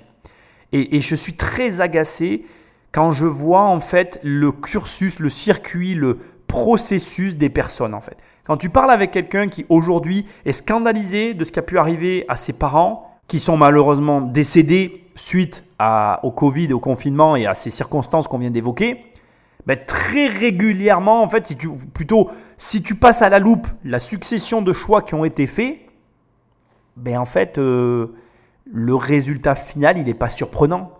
Et du coup, c'est un peu facile de venir se plaindre. Et je vais vraiment pousser le bouchon très loin, mais ce processus est le même dans tout en fait. Ces mêmes personnes sont les mêmes personnes qui vont devenir une augmentation, qui vont devenir demander une augmentation de salaire alors qu'ils n'ont jamais rien cherché à faire pour essayer de juste eux-mêmes gagner plus indépendamment de ce qu'on leur donne. C'est trop facile en fait. Tu, es responsable de ta vie. Et, et, tu sais quoi? Le pire dans tout ça, c'est que j'en arrive même à me dire que c'est pas leur faute en fait. On a construit un système, et là je pense que je vais presque accuser la France, mais je me rends compte en grandissant que c'est un peu une légende urbaine où on te dit que c'est différent dans les autres pays. Et en fait, quand tu parles avec des locaux, ben finalement, ils ont les mêmes, on a les mêmes discours partout. Moi, j'ai la sensation que notre société moderne, elle a généré euh, deux, types de populations globalement assez opposées. Euh, une population déresponsabilisée de tout, qui veut tout sans aucun effort, et une population responsabilisée qui, elle, comprend mieux que ben, on a des responsabilités et que si on veut des résultats, ben, il va falloir endosser ces responsabilités. Et malheureusement, j'ai cette étrange sensation, et, j'espère me tromper d'ailleurs si tu as des arguments qui peuvent me faire euh, me, montrer que j'ai tort, je les prends avec grand plaisir. Euh, j'ai cette étrange sensation que ces deux populations-là, elles, n'arriveront pas à trouver un point de rencontre, un point d'entente en fait. Pourquoi? Parce que malheureusement, euh, malheureusement, euh, les gens irresponsables n'ont pas du tout envie d'être responsables en fait. Parce que c'est beaucoup plus facile de toujours aller chercher la faute ailleurs que de la porter, que de la supporter, que de l'assumer. Parce que assumer ses erreurs, c'est reconnaître qu'on est qu'on s'est trompé en fait, c'est reconnaître que ben, qu'on a fait des mauvais choix. Et c'est dur, mais c'est très dur. Et les gens responsables ne sont pas, euh, euh, comment dire, ils sont pas tout blancs, hein, ils ne sont pas des preux-chevaliers euh, vierges de toute erreur dans leur vie, non, pas du tout. Mais les gens responsables ont peut-être cette tendance plus facile à se dire que comme ils sont responsables, eh ben, ils sont capables de se remettre en cause, de s'adapter, d'avancer et du coup, bah, ça crée deux types de personnalités difficilement, euh, euh, comment je vais dire, qui s'entendront difficilement les uns avec les autres. Bref, moi je suis euh, catastrophé en fait, catastrophé de cette histoire par rapport à, cette tranche de la population, par rapport à ces personnes de, de ces âges-là. Et c'est très compliqué parce que aujourd'hui ça me met en colère ça me met en colère de voir des gens qui jouent les victimes alors qu'ils sont eux-mêmes les instigateurs, qui sont les architectes de la situation dans laquelle ils se trouvent, à savoir avoir mis leurs parents euh, dans des maisons de retraite. Ces mêmes personnes qui vont te dire j'avais pas l'argent, j'avais pas ci, j'avais pas ça. Euh, ma mère, moi je me rappelle quand on était jeune, euh, ma mère n'avait pas l'argent de s'occuper de ses parents. Parce que ma grand-mère, je te raconte un peu ma vie, elle a eu une maladie très grave quand j'étais jeune. Et, euh, on n'avait pas l'argent, en fait, euh, même mes grands-parents, hein, personne n'avait l'argent de tout assumer. Mais mes grands-parents sont venus, sont venus vivre chez nous, en fait. Moi, je me rappelle quand j'étais petit, pendant 3-4 ans, jusqu'à mes 4 ans, je me rappelle comme c'était hier, ma grand-mère dormait dans la chambre en face de ma chambre. Et mes parents dormaient au bout du couloir. Moi, j'ai vécu cette vie-là. Et tu sais, il y a plein de gens qui te diront, alors mon père, s'il était là, il te dirait que lui, il a vécu un enfer, hein, parce que bon, ben voilà, c'était pas son truc de vivre avec ses beaux-parents, hein, je, peux tout entendre, hein, mais il a quand même fait l'effort, tu vois. Et ils ont fait l'effort, ils ont poussé cet effort très loin. Je ne vais pas étaler ma vie personnelle ici, c'est aller beaucoup plus loin que ce que tu peux imaginer parce que moi j'ai vécu avec mes grands-parents. Quoi. Voilà, je ne vais pas m'étaler plus, j'en ai assez dit. Et, ça a généré chez moi euh, le fait qu'aujourd'hui, ça ne me gênerait pas de vivre avec mes, mes, mes, beaux-parents et ma mère en fait. J'ai pas de souci à ça. Et demain, si on arrive à un point où euh, ma mère ou ma belle-mère ne sont pas en mesure de pouvoir, euh, comment je dirais, euh, assumer une maison de retraite. De toute façon, j'envisage pas qu'ils aillent dans une maison de retraite. Je les accueillerai chez moi, en fait, sans aucun problème. Parce que je n'ai absolument pas envie qu'ils aillent dans une maison de retraite. Je ne comprends pas ce concept, en fait. Et d'ailleurs, il, y, a des civilisations où il n'y a pas de maison de retraite. Et je trouve ça normal. Sous prétexte que nous sommes indépendants. Mais mec, t'es pas indépendant, en fait. T'es dépendant de ton patron, tu es dépendant de tes revenus, tu es dépendant de la société. Tu seras jamais indépendant. Tu convoites un truc qui n'existe pas en fait. L'indépendance totale n'existe pas. Alors après, moi, j'ai une conception de la vie par la famille et pour la famille. Par et pour. C'est très précis en fait. Moi, quand j'entends ça, tu vois, moi, je vois des gens qui sont capables de planter des couteaux dans le dos euh, à leurs proches en fait. Parce que, quel est mon espoir en fait? J'ai commencé tout ça en te disant à un moment donné, je t'ai dit, on récolte ce qu'on sème. Quel est mon espoir? Moi, j'espère que ma fille, elle ne me mettra pas au rebut. J'espère que ma fille, elle ira pas me foutre dans une maison de retraite en me disant tiens, le vieux schnock, on le met là-bas, on l'entendra plus faire chier, quoi. Donc, je sais pas, après, je. Voilà. On a tous notre vision de la vie, on a tous nos vies, on a tous euh, le rapport à nos parents. Euh, en plus, il faut que je sois tout à fait franc. Euh, il y a tout un tas de paramètres qui rentrent en ligne de compte. Je suis très très bien placé pour, pour le savoir. J'ai eu un rapport très conflictuel avec des membres de ma famille, plus que conflictuel, puisque pour ceux qui ont lu mon livre, toi-même tu sais, je ne vais pas en dire plus ici. Donc c'est certain que ce que je dis ne s'applique pas à tout, ni à tout le monde, ni à toutes les circonstances. C'est pour ça que je sais que c'est très paradoxal. Mais pour moi, Hold Up, il a le mérite de te mettre en face de cette réalité-là. Et si malheureusement le résultat de tout ça, c'est que tu te sois pris un décès dans ta famille, parce que malheureusement, tu avais choisi de mettre ton tes parents dans une maison de retraite et que ça s'est mal passé, mais tu es responsable. Et je peux rien pour toi en fait. Est-ce que tu as eu tort? Non. Est-ce que je te blâme? Non. Euh, est-ce que ça aurait dû se passer comme ça? Non. Est-ce que c'était prévisible? Non. Mais en attendant, tu as des gens qui ne, ne vivent pas, ou en tout cas n'acceptent pas dans leur vie des maisons de retraite. Et cela, comme elle l'a dit elle-même, ils n'ont pas connu cette situation. Et ça porte à la réflexion, ça a le mérite de nous faire réfléchir sur nos modes de vie. Et encore une fois, moi je crois que rien n'arrive au hasard dans la vie, et je crois que s'il y a bien une chose positive à tirer de tout ça, parce qu'il faut tirer du positif, c'est que peut-être il est temps de revoir certains sujets,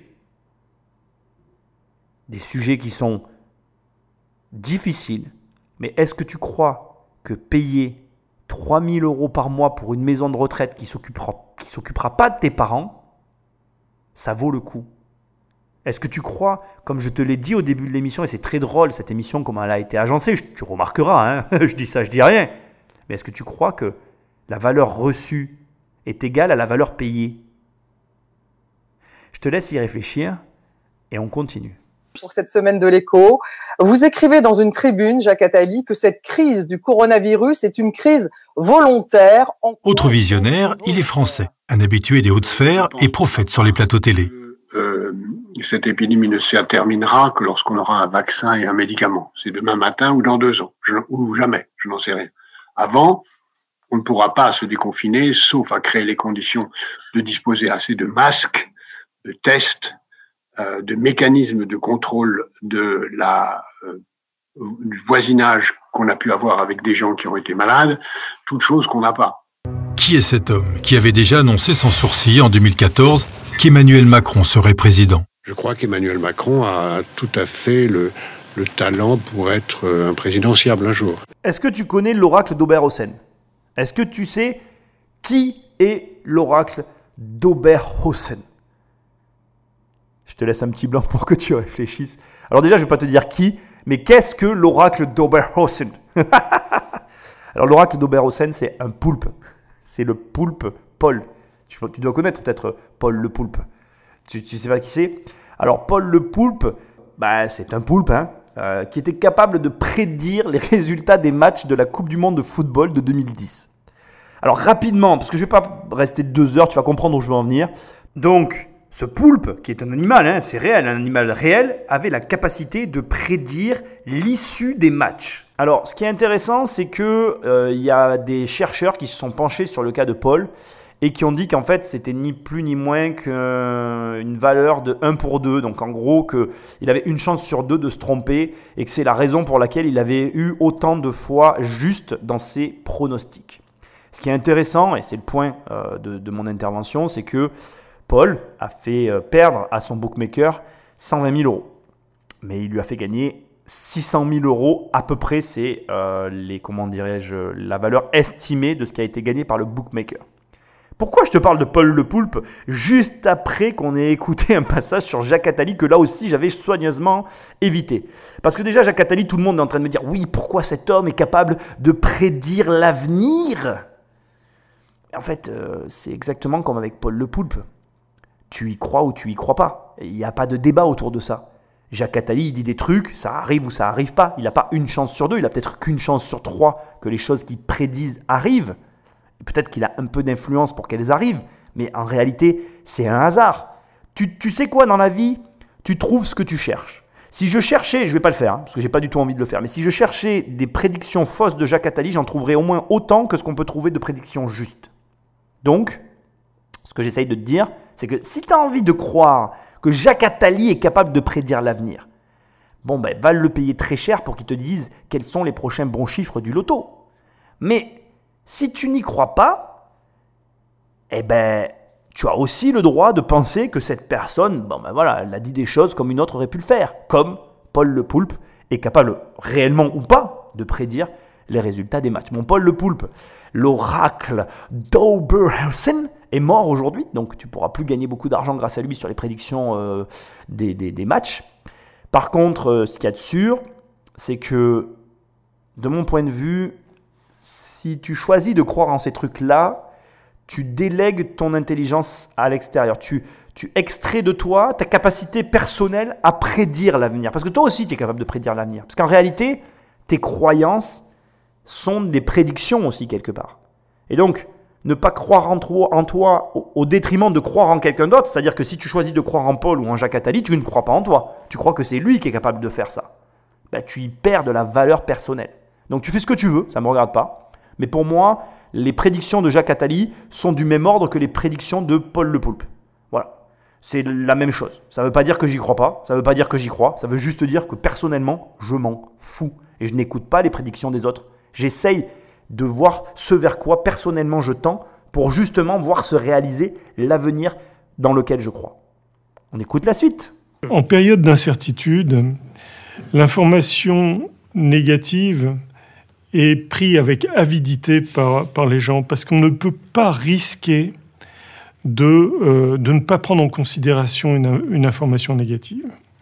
Si euh, on vous dit euh, des choses positives, eh bien, il y a un risque beaucoup plus grand de croire la, positivité.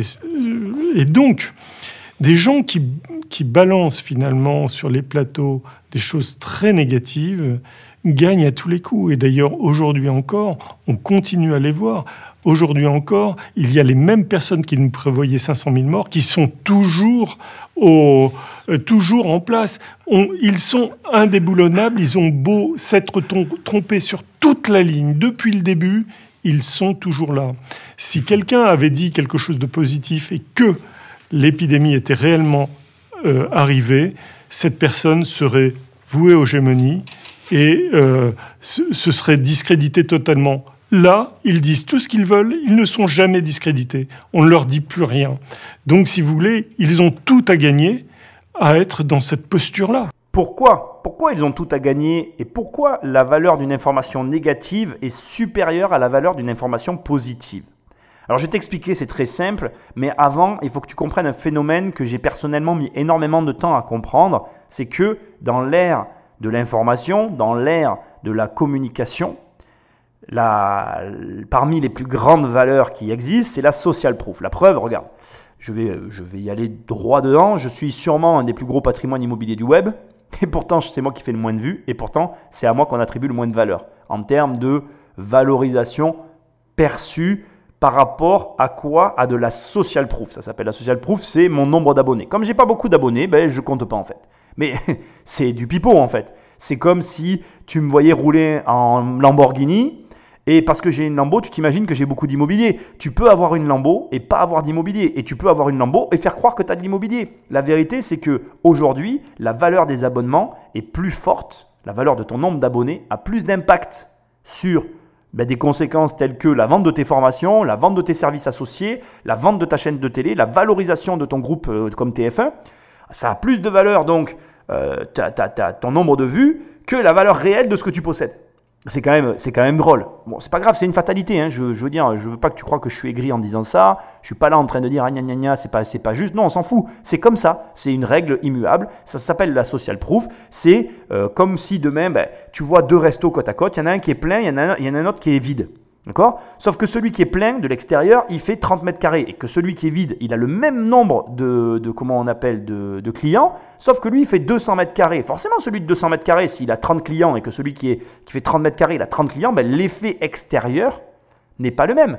Et du coup, qu'est-ce qui se passe? Ben, Celui où tout le monde veut aller manger, c'est celui qui a l'air plein en fait. Parce que c'est naturel chez l'être humain. On se dit, ben, lui, s'il est plein, en réalité, c'est que ça doit être bon. Mais ça n'a rien à voir. Et puis en plus, le pire, c'est que c'est très intéressant, tiens, l'image du restaurant, parce que la structure financière d'un restaurant, c'est la taille de sa salle qui est égale à son euh, volume d'affaires. Ben, dans la toute logique, c'est pas celui qui a le plus de clients apparents qui gagne le plus d'argent ici, parce que celui qui a que 30 mètres carrés ne peut pas gagner plus d'argent. C'est impossible structurellement qu'il gagne plus d'argent que celui qui a 200 mètres carrés à côté de lui. Ça ne veut pas dire que après derrière le petit ne rachètera pas le gros pour d'autres raisons, mais je ne vais pas rentrer dans ce débat ici. Mais ce que j'essaie de t'expliquer, c'est que pour commencer, une, information qui fait cliquer, une information qui fait euh, de la vue, une information qui génère de l'audimat, a plus de valeur déjà. Il faut commencer par là pour comprendre ce phénomène. Ça a plus de valeur qu'une information qui ne génère pas d'audimat. Donc ce qui veut dire que, en clair, comme de manière générale, le biais de négativité, la négativité, les informations négatives ont non seulement plus de valeur, mais font plus cliquer et font plus de vues, ce sont celles qui sont favorisées de manière générale. Pourquoi euh, c'est favorisé. Donc je vais t'en parler, j'ai une dernière chose à te dire. Pourquoi et comment j'ai réalisé ça? Euh, Figure-toi qu'il y a des années en arrière, je, m'étais intéressé au pervers narcissique. Je ne vais pas ici développer, j'ai fait, on a fait, j'ai fait une émission avec un invité sur le sujet, et j'ai dit clairement que aujourd'hui, avec les années, le recul, euh, j'ai, remis un petit peu en doute le, cas du pervers narcissique, mais surtout, j'ai fait une émission sur les pervers narcissiques et j'ai quelque chose à te communiquer qui est, sur lequel je suis très transparent et qui est assez hallucinant. Il faut que tu saches que c'est une de mes émissions les plus écoutées. Et il faut que tu saches que j'ai réalisé, en faisant des recherches euh, il n'y a pas très longtemps, qu'en fait, déjà, le, terme de pervers narcissique n'existe pas en psychologie ou psychiatrie, je ne sais plus quelle est la, discipline, mais ça n'existe pas dans cette discipline-là, premièrement. Et deuxièmement, c'est un titre, dès que tu mets le, dans, ton, dans, ton, dans ton titre, tu mets le pervers narcissique, c'est un titre qui fait cliquer, qui fait de la vue, qui fait de l'audimat. Et du coup, c'est un titre qui est énormément repris par tous les médias, par tous les supports euh, qui peuvent être imaginés. Pourquoi? Ben Parce que justement, ça permet de faire de la vue. Et dans un monde où on est régi un peu par la social proof, eh ben, tu comprends qu'il y a des, comme ça des, des micro-phénomènes comme le pervers narcissique, comme les crises financières, qui sont des phénomènes qui marchent du tonnerre de Dieu en termes d'audimat, qui sont en permanence repris parce que ben, ça fait vendre. Et du coup, ça génère de la population, ça attire du monde, et le monde attire le monde, et tu grossis grâce à ça. Donc ça, c'est un mécanisme qui est compliqué. Et du coup, ça nous amène du coup au, dernier point, ça fait beaucoup de du coup dans la même phrase, excuse-moi. Ça nous amène à, cette dernière partie qui est très intéressante. Pourquoi l'information négative a plus de valeur que l'information positive ben, Tu vas le comprendre, c'est très simple. Imaginons que je sois au courant qu'en fait, toute l'économie va s'effondrer toute l'économie va s'effondrer. Imagine la valeur de cette information, je le sais à l'avance. Et si j'ai même ne serait-ce que la capacité de, de l'anticiper ou même de le comprendre ou de le voir, eh bien, je peux gagner énormément d'argent grâce à ça. Un exemple très méconnu qui est développé dans le film The Big Short que je t'invite à voir, c'est le cas de Michael Burry et euh, de son fonds Sion Capital. Alors Sion Capital euh, et Michael Burry, euh, c'est vraiment une histoire hyper intéressante. Je vais te la résumer brièvement encore une fois. Regarde le film. Burry, C'est un docteur en médecine et manager en gestion alternative qui, en 2005, commence à s'intéresser aux prêts à risque générés par les banques sur, le, sur les marchés entre les années 2003 et 2004 il va euh, faire une action euh, vraiment très audacieuse à l'époque. Donc il faut te mettre dans, une, dans le contexte. Hein, 2005, tout va très bien économiquement. Imagine, tu es une grande banque comme Goldman Sachs, c'est un espèce d'Uluberlu, euh, donc Michael Burry, qui arrive et qui te demande de lui vendre de lui vendre en fait donc des, comment je vais dire, pour essayer de t'expliquer ça, des, bouts de, de prêt euh, avec à l'encontre de toi, le banquier, une possibilité de défaillance. Donc dans un contexte où tout va bien, tu te retrouves avec un mec qui est prêt à te donner du fric en te disant voilà, euh, tu vas te planter, donc je te donne de l'argent pour ça, j'en suis sûr. Du coup, tu me vends ces, petits morceaux de prêt dont je suis convaincu que ça marchera pas à terme. Et, donc, euh, je vais gagner de l'argent dessus plus que toi. En gros, c'est ce que tu dis à un mec qui gagne déjà du fric. Hein. C'est comme si tu venais me voir, tu me dis voilà, ton immeuble là, tu l'as payé.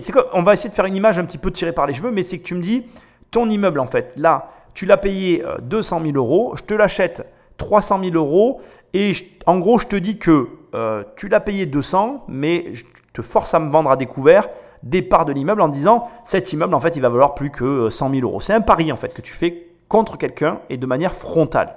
Donc non seulement il s'est fait un petit peu rironner, mais en plus ben, les mecs se sont empressés de prendre son pognon en se disant c'est impossible ce que tu dis. Et en fait il faut savoir que Burry, donc en 2005, il analyse les prêts qui ont été générés par Goldman Sachs, en 2003-2004 et il prédit, il prédit à ce moment-là, il dit, en gros, ça va se cracher en 2007. Et donc, ce qui se passe, c'est que, bon, ben voilà, il, prend ses positions, il monte son, fonds de capital, Sion Capital, avec des investisseurs extérieurs, il prend ses positions à découvert à l'encontre de Goldman Sachs, et il attend que euh, tout ça arrive. Quoi. 2007 arrive, il se passe rien. Là, il passe une année euh, catastrophique parce que ses investisseurs ben, commencent à le talonner. Enfin, ça, c'est limite une espèce de mutinerie qui lui arrive. Parce que, imagine, tu donnes de l'argent à un gars qui dit que tu vas gagner des, millions et des millions de dollars, et qu'en fait, non seulement tu perds de l'argent d'année en année, parce que ce que tu, le mec t'a dit qu'il allait arriver n'arrive pas, mais en plus, toi, tu peux avoir besoin d'argent. Donc, du coup, tu peux t'énerver. L'année 2007 passe. Il se passe rien, les investisseurs continuent à s'énerver, il a du mal à gérer la situation, ça le gave un peu. Enfin, tout le monde est énervé dans l'histoire parce que, ben, en fait, euh, personne ne voit euh, ce qui devait arriver qui arrive. Et au final, l'année 2008 arrive ce qui doit arriver. Pour te donner les grands chiffres, euh, les profits personnels de simplement Burry s'élèvent à 100 millions de bénéfices, 100 millions de dollars hein, de bénéfices rien que pour lui. Les investisseurs ont gagné plus de 700 millions de dollars et euh, les retours sur investissement de Sion Capital qui ont été enregistrés dépassent les 489,34% de, capital, de, de, de retour sur investissement d'intérêt. Donc si tu connais un placement à 489,34% d'intérêt, surtout tu m'appelles, hein, parce que je suis preneur. Hein. Donc euh, voilà. Euh, bon, je t'ai vraiment résumé la situation. Ce que je veux que tu gardes en tête, c'est qu'on a clairement ici donc une information négative dans un contexte positif et on voit donc déjà à quel point c'est dur de suivre dans un contexte positif une information négative et en plus d'attendre qu'elle se réalise. Et ce que tu dois comprendre donc, c'est que une information négative a plus de valeur parce que si elle s'avère exacte, le gain potentiel, donc là on a un 489,34%, est tellement énorme, parce qu'on le sait, hein, en temps de crise, c'est là où tu peux le plus t'enrichir. Si tu as de ce type d'information dans les mains, tu as un potentiel de gain euh, démultiplié à une échelle euh, incalculable.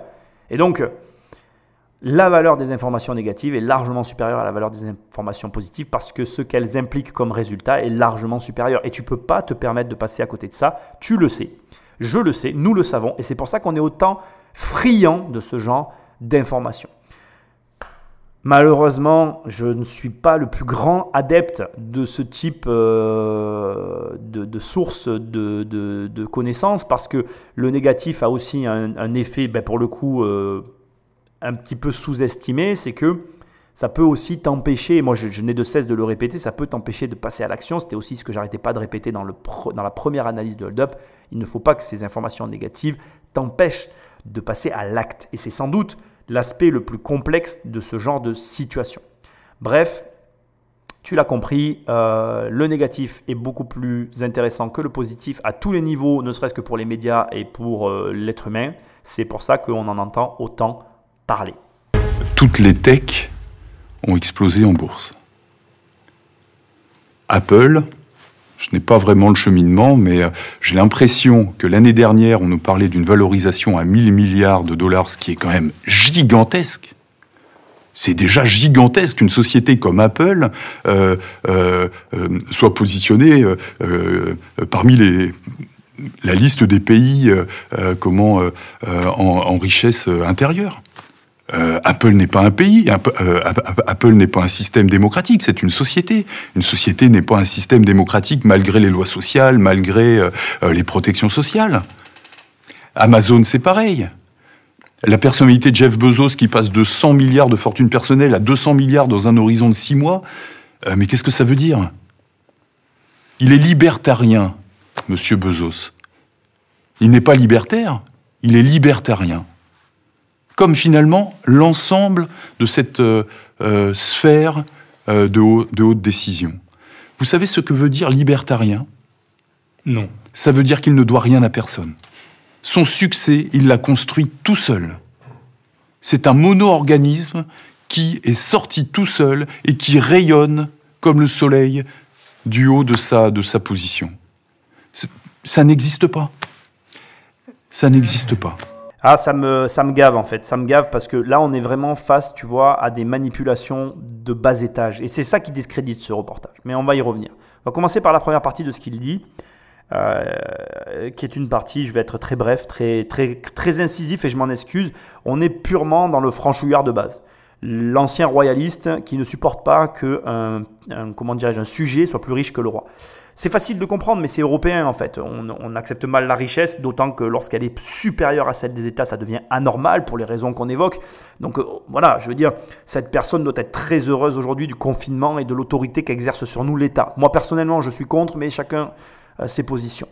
Euh, le problème, et c'est comment dirais-je, on, est euh, sous la coupe de notre héritage culturel, c'est-à-dire que la France, il ne faut pas oublier que c'est une nation avant tout royaliste. Hein. Si tu prends la, vie de la démocratie par rapport à la vie de la royauté sur notre sol, ben, la royauté l'emporte. Donc forcément, moi, le discours que j'entends là ne me choque pas. On est à la limite du discours royaliste.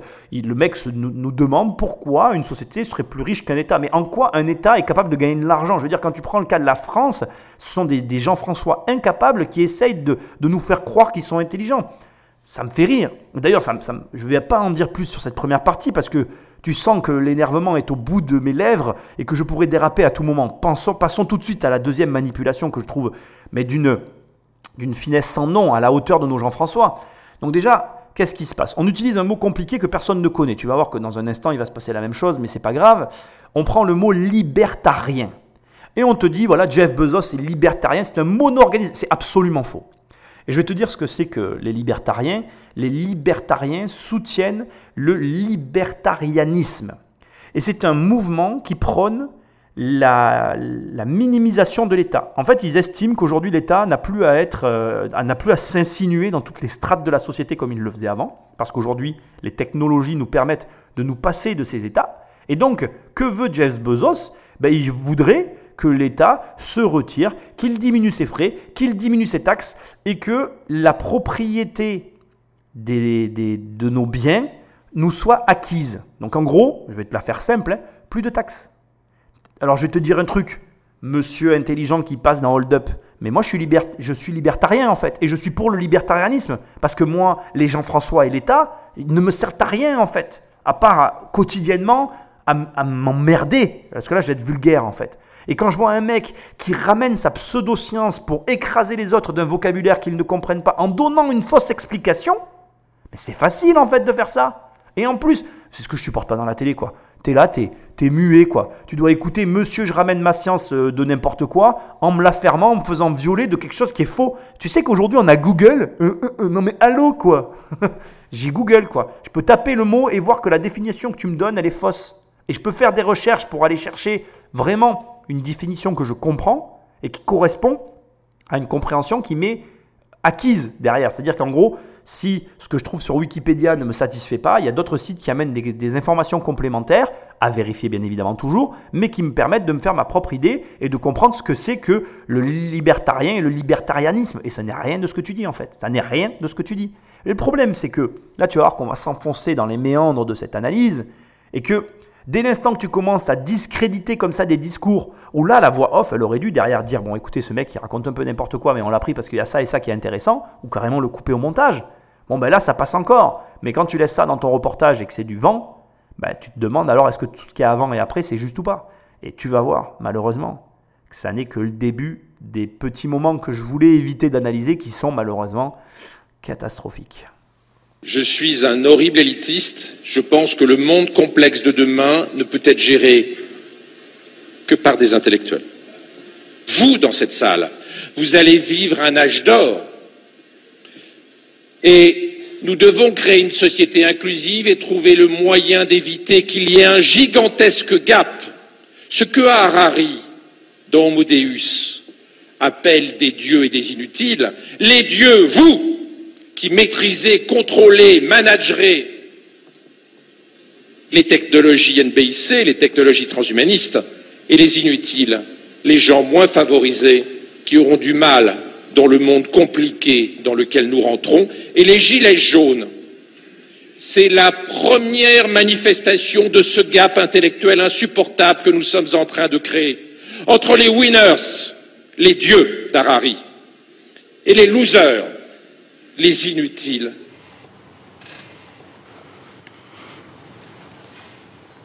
Mais c'est effrayant. Médecin. Médecin, médecin. Euh, ben, je pense que Hitler ne disait peut-être pas les choses aussi directement. Euh, les dieux, c'est vous. Donc, euh, il s'adresse à nos futurs dirigeants. Et et les inutiles, c'est nous, quoi.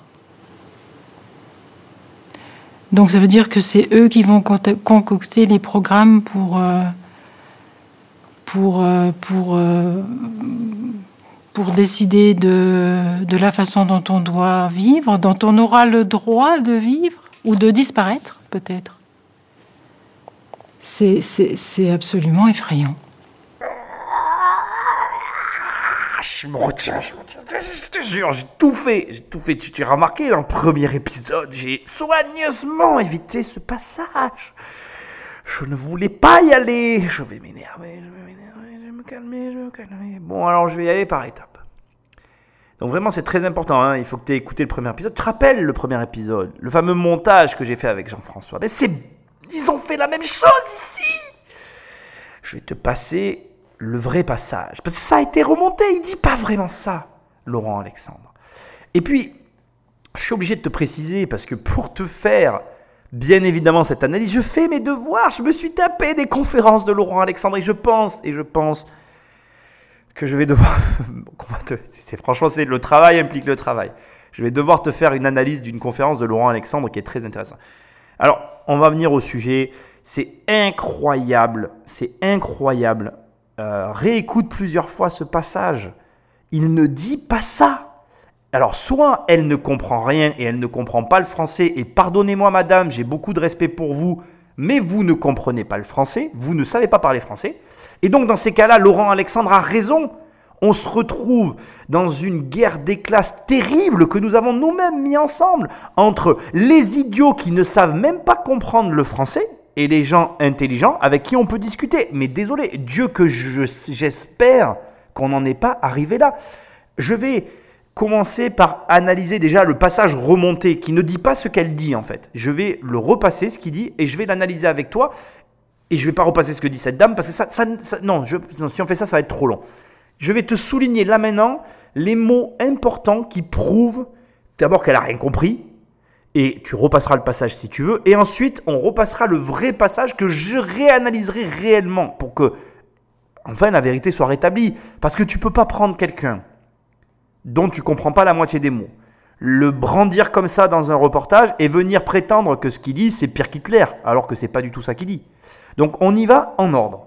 il commence par dire une phrase qui le dessert totalement, mais qui est sortie du contexte que je vais te repasser dans un instant. Il dit Je suis un horrible élitiste. Et il partage avec toi une forme de pensée, de croyance très personnelle. Il dit qu'il pense que le monde complexe de demain ne peut être géré que par des intellectuels. Parce que quand tu regardes le travail de Laurent Alexandre, et je ne vais pas en parler ici, sinon encore une fois cette émission va durer des heures, il a une vision très incisive d'une réalité que tu ignores. Et je suis obligé du coup de faire une émission en analysant une de ses conférences. Je te remercie pas de m'avoir fait faire ce deuxième épisode. Crois-moi, ce mec n'est absolument pas ce que dit cette femme. Comme je te le dis, le début dessert clairement le discours. Après, je vais te passer le, passage original, ça a été remonté et arrangé à son désavantage. Il dit qu'il est un horrible élitiste et que lui, il pense, mais il a le droit de le penser, que le monde de demain ne peut être géré que par des intellectuels. Et quand il dit le mot intellectuel, il sous-entend des gens qui comprennent ce qui est en train de se passer. Et ce n'est pas péjoratif, ce n'est pas pour accentuer une guerre des classes, au contraire. Il dit ensuite que tous ceux qui sont dans cette pièce vont vivre un âge d'or. Et si tu m'écoutes, moi je te le dis, on est en train de vivre cet âge d'or. Et que, par conséquence, on doit créer une société inclusive. Et là, j'insiste vraiment parce que c'est grave. Je veux dire, même les gens qui ont remonté ces vidéos, j'espère que quelqu'un a tapé quand même le mot sur Internet pour aller chercher ce que signifie une société inclusive. Parce que il fallait dire à cette femme que là, ce qu'elle était en train de dire, c'était plus gros qu'elle. Une société inclusive, je te le traduis, c'est une société sans privilèges. C'est une société sans privilèges. Que vient faire Hitler dans dans sa bouche? Faites la terre. Expliquez-lui qu'elle est en train de se ridiculiser nationalement. Tu ne peux pas dire de quelqu'un qu'il est en train de parler de guerre des classes, alors que tout de suite il reprend en disant Vous avez une responsabilité. Parce qu'il dit qu'il va y avoir un énorme gap qu'il faut éviter. Et que, en fait, il se réfère à des ouvrages et à des travaux antérieurs. Vraiment, il faut voir son travail. C'est hyper intéressant. Il part de la renaissance de l'ère industrielle et il part du principe qu'aujourd'hui, on est dans l'ère de l'intelligence artificielle de l'IA. Et il dit que, alors voilà, vraiment je ferai une analyse sur son travail parce que ça risque de durer des heures, il soutient la théorie que toutes les personnes qui ne sont pas sensibilisées à ça sont incapables de le comprendre et du coup vont le subir. Et du coup, il, dans ses conférences, il dit qu'il faut créer une société inclusive, une société sans privilèges, parce que sinon les gaps seront trop grands, trop grands et qu'on va accentuer les inégalités. C'est ce qu'il dit en fait, il dit ça. Comment elle peut parler d'Hitler? C'est pas possible en fait, ça m'en rend fou. J'ai envie de monter sur le plateau, de dire mais néné, tu comprends le français ou pas? Regarde, société inclusive, ça veut dire... Bon bref. Et après, il dit que ce gap intellectuel est insupportable et que vous qui m'écoutez, vous avez la responsabilité, si vous comprenez, de faire en sorte que ça n'arrive pas et que nous créons une société sans privilèges. C'est ça qu'il dit. Je comprends même pas comment c'est possible. Et alors, écoute, sincèrement, c'est grave parce que les mecs qui ont fait ce reportage, ils sont coupables. Ils sont coupables d'avoir fait ce que moi j'ai fait faire à Jean-François dans le premier épisode. Ils en sont coupables coupable. Donc tu regardes ce reportage, tu te fais manipuler par le mec qui a envie qu'on pense ça. Il a envie que tu penses ça. C'est un mensonge, voilà. Et honté. C'est comme si moi tu prenais une de mes conférences et tu me faisais dire que l'immobilier c'est de la merde. Mais j'arriverais, mais moi je, moi, moi je ferais un procès personnellement. Je ne sais pas ce que. Enfin voilà, c'est, c'est grave que deux personnes qui pensent. En plus, moi je trouve que c'est ça le pire. C'est que elle, elle pense comme Laurent Alexandre. C'est-à-dire qu'elle est du côté de Laurent Alexandre et que Laurent Alexandre il est de son côté. Et là en fait elle est en train de tirer sur l'ambulance. Voilà, tout simplement. Parce qu'il y a quelqu'un qui sur l'ambulance. Il l'a peint couleur armée et il a mis des militaires à l'intérieur et il a fait croire que cette ambulance, en fait, c'était une ambulance qui venait conquérir un pays alors que pas du tout. Laurent Alexandre, il essaye d'expliquer qu'aujourd'hui, il faut rapidement se ressaisir parce qu'on est, on est mal, on est mal. Bref, je te mets le vrai passage parce que je crois que le plus grave et ce qui m'énerve le plus, c'est la coupe qu'il y a eu. Je suis un horrible élitiste. Je pense que le monde complexe de demain ne peut être géré que par des intellectuels. Ça ne veut pas du tout dire que je suis favorable à supprimer le droit de vote et que je suis favorable au retour au suffrage censitaire. Mais je ne pense pas une seconde que le monde de demain sera simple et pourra être géré d'un claquement de doigts par des groupes populistes qui se sont réunis sur Twitter. Je pense que c'est vous, les scientifiques et intellectuels de demain, qui vont avoir la responsabilité de gérer un monde ultra compliqué très fragile d'un point de vue politique, Car la réalité du capitalisme cognitif, c'est que dans un capitalisme de la connaissance, les gens malins ont plus de pouvoir et de revenus que les gens moins malins. En revanche, vous, dans cette salle, vous allez vivre un âge d'or. Et nous devons créer une société inclusive et trouver le moyen d'éviter qu'il y ait un gigantesque gap. Ce que Harari, dans Homo Deus, appelle des dieux et des inutiles, les dieux, vous, qui maîtrisez, contrôlez, managerez les technologies NBIC, les technologies transhumanistes, et les inutiles, les gens moins favorisés qui auront du mal dans le monde compliqué dans lequel nous rentrons, et les gilets jaunes. C'est la première manifestation de ce gap intellectuel insupportable que nous sommes en train de créer entre les winners, les dieux d'Harari, et les losers, les inutiles d'Harari. Et je reprends les termes d'Harari non pas pour m'en féliciter, mais pour alerter tout le monde sur le fait que la crise des Gilets jaunes n'est pas un, épiphénomène, elle est là pour 100 ans. Et c'est vous qui la résolverez. Pour le faire court, l'intelligence artificielle lamine les petites classes moyennes et les gilets jaunes dans les décennies qui viennent avant de guérir le cancer.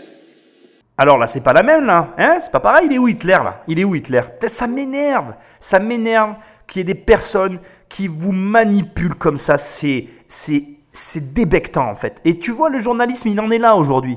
On en est là à tous les niveaux parce que les mecs savent pas gagner du pognon. Ils préfèrent montrer du doigt les riches. C'est leur faute, ils gagnent de l'argent les méchants riches. Ça c'est facile de faire ça. Mec, fais ton taf, moi je fais mon travail. Et encore, je vais te dire, elle a été coupée avant et tous les gens qui écoutent, ils comprennent même pas les mots qu'il dit. Et vous savez quoi? Je vais vous dire un truc qui me catastrophe encore plus. Ça lui donne encore plus raison. Ça veut dire que, ça veut dire que, je suis désolé de te le dire, ça veut dire que si tu es débile, tu vas pas y arriver. Alors instruis-toi, achète des livres, arrête de regarder la télé, commence à réfléchir, bouge-toi le popotin, commence à, tu sais, à penser un petit peu autrement parce que et ce deuxième passage est anthologique. J'aime beaucoup ce qu'il dit. Et déjà, premièrement, il y a un truc qui est énorme, tu vois, parce que l'autre nana, j'ai même pas envie de commenter son. En fait, la pauvre, elle a sûrement elle, aussi, elle aussi été manipulée parce que quand elle te dit, oui, il dit ça à des étudiants, et en fait, quand tu écoutes le vrai passage, il parle à des scientifiques. Je veux dire, on lui a menti surtout à la nana. Alors, soit on lui a menti, soit elle le savait. De toute façon, il y a que deux possibilités dans cette histoire. Ce qu'il y a de sûr, toi, spectateur, bah déjà propage, le, propage la bonne parole, dis aux gens de venir écouter Immobilier Compagnie. Moi, je fais mon taf, hein, voilà. c'est tout, je dis ça, je dis rien. Et ensuite, c'est dramatique. Tu regardes cette émission-là, voilà, ce pseudo-reportage, tu, avales tout béatement. Après, tu dis, regarde, c'est ce qu'ils apprennent à nos polytechniciens. Alors que pas du tout. C'est même pas des polytechniciens qui sont en face de lui, c'est des scientifiques.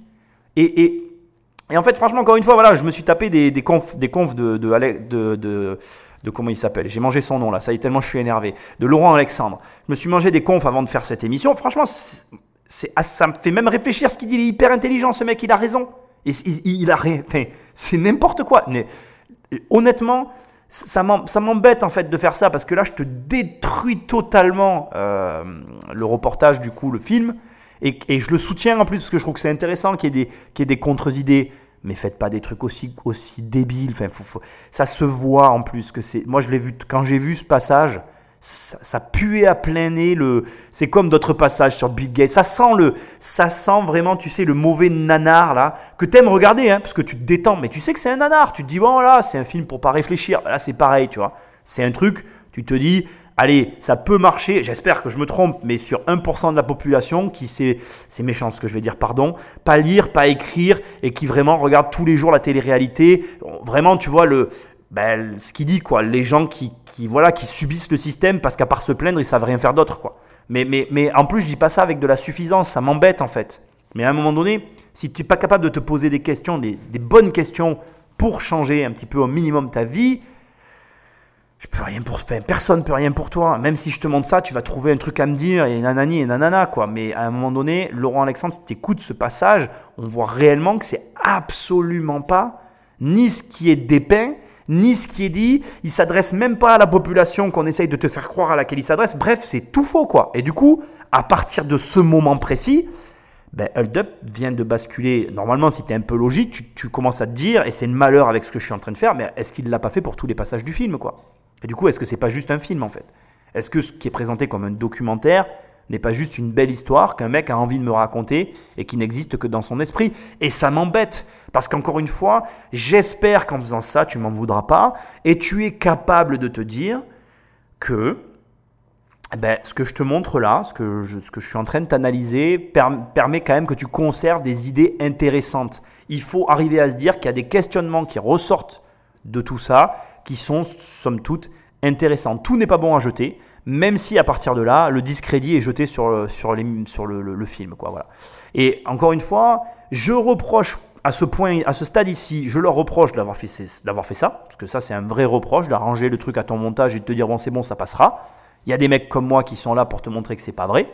Et deuxièmement, ce que je reproche aussi, c'est les gens qui, parce que ça les dérange, parce que dans le truc il y a des choses de vraies, qui essayent de museler ce genre d'initiative. Tout le monde a tort dans cette histoire. Et le fond du problème, c'est que comme chacun essaye d'avoir raison, chacun met en place des initiatives qui vont à l'encontre du but que tout le monde recherche, je vais la refaire pour que ce soit plus clair, parce que c'est clair dans mon esprit, mais peut-être pas dans ce que je viens de dire. En gros, pour moi, ceux qui veulent censurer Hold Up et ceux qui ont fait Hold Up pourchassent tous les deux le même but. Mais malheureusement, les actions qu'ils mettent en place desservent grandement l'initiative, l'idée de départ, en fait, qui est noble dans les deux cas. Parce que que ce soit les pouvoirs en place qui veulent museler ce genre d'initiative parce qu'ils ont peur que, voilà, euh, leur petite magouille, parce qu'il y a des magouilles, soit, révélée au grand jour et qu'elle s'arrête, bon, ben ça, ça les embête et du coup, ben, ils veulent pas que, que ça soit euh, étalé au grand jour. Et de l'autre côté, les initiatives euh, comme ça qui sont pour montrer la vérité veulent tellement la montrer et mettre les gens en colère pour qu'il se passe quelque chose qui glisse à l'intérieur de, de, tout ça des, des, des, informations fausses au détriment de gens qui œuvrent pour la même cause qu'eux. Parce que Laurent Alexandre, il œuvre dans le même but. Sauf que lui, il, franchement, bah du coup, suis, suis ce mec, quoi. Au final, c'est moi, c'est le meilleur conseil que j'ai à dire. Va regarder ses confs, c'est éloquent. Euh, entre autres, il t'apprend qu'aujourd'hui, il est en train de se passer une chose dans le monde dont on ne mesure pas les conséquences. C'est que la Chine est en train de devenir la première puissance mondiale. Elle est en train d'écraser les États-Unis et ça va très vite. Il y a une de ses confs où il explique que dans les prochains mois, les Chinois vont tous nous écraser parce qu'ils ont mieux réparti les richesses de leur pays dans, entre autres, la recherche et développement. Il explique aussi qu'aujourd'hui, la France n'a même plus les moyens, aujourd'hui, on n'a pas l'argent et les moyens de pouvoir avoir sur notre sol euh, des laboratoires ou des, des, usines technologiques qui sont des, des enjeux majeurs pour permettre à des pays de capter de la richesse et que structurellement, alors je, je te vulgarise ce qu'il dit parce que encore une fois je pense que je vais te décrypter une de ses conférences tellement c'est intéressant, il explique qu'en gros euh, on en est à un point où si on ne fait pas quelque chose maintenant en urgence, il y a des pays qui étaient, il y a quelques années en arrière à peine, euh, moins développés que, que, des pays du tiers-monde, sont en train de littéralement nous écraser pour se hisser à des niveaux euh, qu'on ne pourra jamais plus atteindre, parce qu'ils sont en train de prendre des avances sur des sujets où nous, ben, on n'est absolument pas présents et où en fait on fait n'importe quoi et que comme d'habitude, mais il y a plein de gens autour de moi qui me disent ah mais non tu peux pas dire que nos élites euh, soient aussi bêtes. Ben si, moi je suis désolé, nos Jean-François sont à côté de leur pompe. La dernière fois j'ai encore vu une émission où il y a un mec où en fait les Jean-François ils étaient en train de ils sont en train de réfléchir à une loi. Attends mais écoute écoute-toi quoi ils réfléchissent quand même. Ils réfléchissent à une loi pour que quand tu t'inscris sur un site, tu prennes une photo de ta carte d'identité et pour que tu aies l'obligation, quand tu t'inscris sur le site, d'avoir cette photo quelque part, je ne sais où. Et il y a un ministre qui arrive avec, son téléphone, un jeune, hein. il arrive, il dit Regardez, j'ai un VPN là, votre initiative, je fais ça, ça, ça, voilà, ça y est, j'existe plus sur le réseau, donc votre photo, je la mettrai jamais en ligne. Tout le monde va télécharger cette application et ça marchera pas. Eh, je veux dire, j'ai jeté mon téléphone, excuse-moi. On est à côté de nos pompes, mais, mais, mais, mais tu m'étonnes. Tu sais, il y a plein de gens qui disent Ouais, mais toi, tu as de l'argent, tu te quittes la France. Mais il l'explique, Laurent Alexandre, il dit Les gens qui veulent avancer et profiter de ces économies-là ne peuvent plus rester en France. Il explique, il prend le cas de ses, propres, de ses propres enfants. Il dit Moi, mes enfants, je leur ai proposé de leur payer des études en France. Ils m'ont dit non, ils m'ont rionné. Ils me citent que des, études, des, des, des, des écoles supérieures dans des pays étrangers Ils veulent même plus faire d'études en France. On est en train de mourir de l'intérieur. Et les gilets jaunes qui lui tirent à boulet rouge comprennent pas qu'il essaye de leur expliquer ce qu'il faut faire pour y arriver. C'est catastrophique tout ça. C'est catastrophique. Moi, ça me. Je sais même pas quoi faire en fait. Parce que j'ai beau l'expliquer, il faudrait que mon message soit diffusé à un, à un, volume tellement important. Et en plus, non seulement il faudrait que le message soit diffusé, que quelqu'un explique que donc ce mec-là ne dit pas des conneries, mais en plus, il faut que les gens comprennent les mots qu'il emploie. Parce que moi, je suis mort de rire. Tu sais quoi? Je vais te donner un exercice. Si tu ressors de ce podcast, demande aux gens autour de toi ce que c'est qu'une société inclusive. Personne ne sait ce que c'est en fait. Personne ne sait ce que c'est. Ça me tue. Ça me tue en fait. De pas comprendre à ce, enfin, ne même pas faire des recherches. Et d'ailleurs, moi, je suis tout à fait transparent avec toi. Quand j'ai écouté ce passage avant de faire ce travail, j'ai moi-même fait des recherches pour être bien sûr de comprendre tous les mots qu'il employait ce mec-là. Parce que quand j'ai eu écouté ses conférences, je me suis dit c'est impossible qu'il ait dit ça sans qu'il y ait une raison. Impossible. Et je suis content de t'avoir euh, montré le vrai du faux. Bref, on continue. J'en ai encore une pas mal en stock là, tu vas voir. C'est un fait social total ce qu'on est en train de vivre. C'est, moi, je, je, je, je pourrais peut-être choquer votre caméra si je dis ça, mais pour moi, on est dans la troisième guerre mondiale. On est dans la troisième guerre mondiale, mais c'est une guerre de classe. C'est une guerre de classe que les plus riches mènent contre les, contre les pauvres de la planète. Et euh, dans cette guerre de classe, comme les nazis allemands l'ont fait pendant la deuxième, il y a un holocauste qui va éliminer certainement la partie la plus pauvre de l'humanité, c'est-à-dire 3 milliards 500 millions d'êtres humains, dont les riches n'ont plus besoin pour assurer leur survie sur la planète.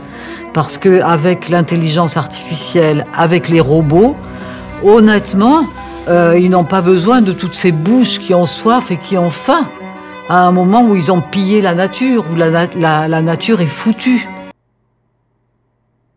Non, euh, j'ai pas cassé la, machine, je suis là. Je suis silencieux. Je, je vais pas le cacher, j'ai coupé au, au, montage un passage où je m'énervais. Mais en fait, euh, j'ai pas eu besoin de réécouter le passage. Je me suis arrêté en plein milieu, je me suis dit, attends, c'est débile de faire ça. Euh, parce que cette personne tient des propos qui m'exaspèrent en fait. Et m'énerver n'est pas la bonne solution. Parce qu'on est clairement face à quelqu'un qui incite à la haine. Ce sont des gens comme ça qui sont dangereux pour la société. On est face à une chercheuse du CNRS, une sociologue, qui a passé sa vie, euh, bien évidemment, à être fonctionnaire, et qui, de sa position de fonctionnaire, juge les gens qui travaillent. Je ne sous-entends pas qu'elle ne travaille pas, bien qu'une partie de moi le pense. Hein. Je pense que chercheur au CNRS n'est pas un travail. Je pense que c'est au mieux un hobby, au pire un passe-temps, mais que dans tous les cas, ces gens sont forcément très très tristes et très très très déprimés. Euh, tu ne peux pas accuser une classe sociale, quelle qu'elle soit, de tous les maux de l'humanité. Et je vais aller plus loin que ça. Ce que tu souhaites pour les uns, tu dois pouvoir le souhaiter pour les autres. Et j'aimerais poser une question à cette dame, donc euh, Monique Pinson-Charlot. J'aimerais savoir si elle serait en mesure de réserver le même sort qu'elle souhaite à ses riches, à ses enfants. Serait-elle en mesure de, de proliférer autant de haine envers ses propres enfants s'ils étaient eux-mêmes riches Et tu sais que le pire, c'est que je pense qu'il y a des gens qui te diraient oui et qui répondraient oui à cette question. Et du coup, je vais te raconter une histoire improbable dont j'espère que tu, comprendras le message et, et toute l'essence qu'il y a derrière. Et on va se replonger dans mon passé à une époque où j'étais pour la peine de mort. J'ai été, euh, une période de ma vie, euh, je, pensais, je le pensais profondément, je pensais que euh, certains criminels méritaient la peine de mort. Je trouvais ça juste. J'ai trouvé ça juste jusqu'au jour où, lors d'un repas, je tenais ce discours à des moments. Voilà, ne, cherche pas à comprendre. Tu sais, des fois, tu parles de sujet, tu te demandes pourquoi tu parlais de ça. Aujourd'hui, j'en ai jamais pu parler, en fait. Peut-être peut parce que ça, ça m'est arrivé. J'ai vraiment envie de te le partager. Je trouve que c'est exactement pareil. Et je vais t'avouer que ce, ce moment de vie a conditionné tout un pan de réflexion de ma vie que j'ai actuellement et que je continue à avoir et que je veux avoir aussi pour Monique Pinson-Charlot et que j'espère te transmettre modestement et qui va faire office de conclusion sur cette dernière analyse. Donc, je vais à ce repas et euh, on parle d'un crime euh, sordide de faits divers à cette époque. C'était il y a très longtemps. hein. On est en 2003, 2004 euh, ou 2002 peut-être même. 2002 à mon avis. Euh, et donc je parle de ça à table, donc j'étais très jeune. Et euh, je dis que ce mec-là qui a fait ce crime mériterait de mourir. Et là en fait, euh, je mange donc on est à table, je suis en bout de table. En face de moi il y a un couple et il y a le mari qui est à une place décalée de sa femme qui est elle en face de moi. Et le mari parle avec moi, on discute. Et figure-toi que il me dit que son frère est en prison à perpétuité. Et il me dit que son frère a tué quelqu'un. Et il commence à me raconter son histoire et on parle. Et on discute et on discute et on discute. Et là, il me dit, Nicolas, tu sais, je vais te dire quelque chose. Je- je- J'aurais pu être à ta place. Et je crois que, franchement, hein, placer cette phrase à quelqu'un qui est en train de t'expliquer qu'en gros, parce que c'était. Et j'avais pas mesuré mes propos. Et c'est pour ça que j'ai coupé ce que j'allais dire sur Marie Pinson Charlot et que j'ai repris. Parce que ça m'est tout de suite revenu en tête. Et aujourd'hui, je raisonne comme ça. Et je trouve que c'est fort. Quand le mec me dit j'aurais pu être à ta place si mon frère n'avait pas tué quelqu'un. J'ai compris, à ce moment-là, j'ai compris tout le reste de la phrase qu'il allait me dire. Parce que il m'a dit, et tu, l'as déjà compris, il m'a dit, tu sais, mon frère mérite peut-être de mourir, mais je ne veux pas qu'il meure et je suis content qu'il soit en prison à perpétuité et qu'il ne soit pas dans le couloir de la mort. Parce que je continue toutes les semaines à aller voir mon frère. Et même si je ne suis pas d'accord avec ce qu'il a fait, même si je suis scandalisé de ce qu'il a fait, c'est fou et je ne te demande pas de me comprendre. Et là, c'est lui qui me parle. hein. Il me dit, je l'aime encore. Et tu sais quoi? Déjà avant d'avoir un enfant, je comprenais ce qu'il m'avait dit, mais aujourd'hui encore plus depuis que j'ai un enfant, je comprends, parce que ces mots ensuite résonnent encore en moi et résonneront toute ma vie. Il m'a dit ceci, il m'a dit, tu sais, ma mère, elle aime son fils éperdument, bien plus que ce que moi je peux aimer mon frère, et rien que pour ça, je ne souhaite pas que mon frère meure, parce que ma mère en mourrait avec lui. Alors bien évidemment, tu connais l'attachement que j'ai pour ma mère, et du coup ça a résonné encore plus quand il m'a dit ça. Et aujourd'hui, ma fille, c'est fou à dire, mais oui, c'est vrai, je comprends ce qu'il a voulu dire. Encore plus maintenant que j'ai un enfant, j'éduque ma fille pour que ce soit pas une meurtrière, mais ce que je veux dire, c'est que tes proches, tu les aimes, et alors tu peux ne pas les aimer, c'est vrai aussi, et je suis aussi bien placé pour, pour, comprendre ce point-là, mais ce que j'essaye de te dire, c'est que il y a des choses que tu souhaites pour d'autres personnes, mais si tu les transposais ne serait-ce qu'à ta famille, bizarrement, tu les souhaiterais pas de la même façon. Et dès l'instant que cette seule réalité existe dans ton esprit, dès l'instant que une partie de toi peut vouer une haine violente aux riches, mais si ta fille était riche, ben là, tu n'aurais pas de haine. Donc, il n'y a pas de raison que tu aies de la haine envers les riches. Et tu comprends que ce n'est pas de la haine que tu ressens, mais de l'incompréhension. Et pour finir ma petite histoire, donc euh, on a fini la soirée avec cette personne et tu t'imagines bien qu'à force de discuter avec lui, ben, mon avis sur la peine de mort a changé. Aujourd'hui, je ne suis plus pour la peine de mort.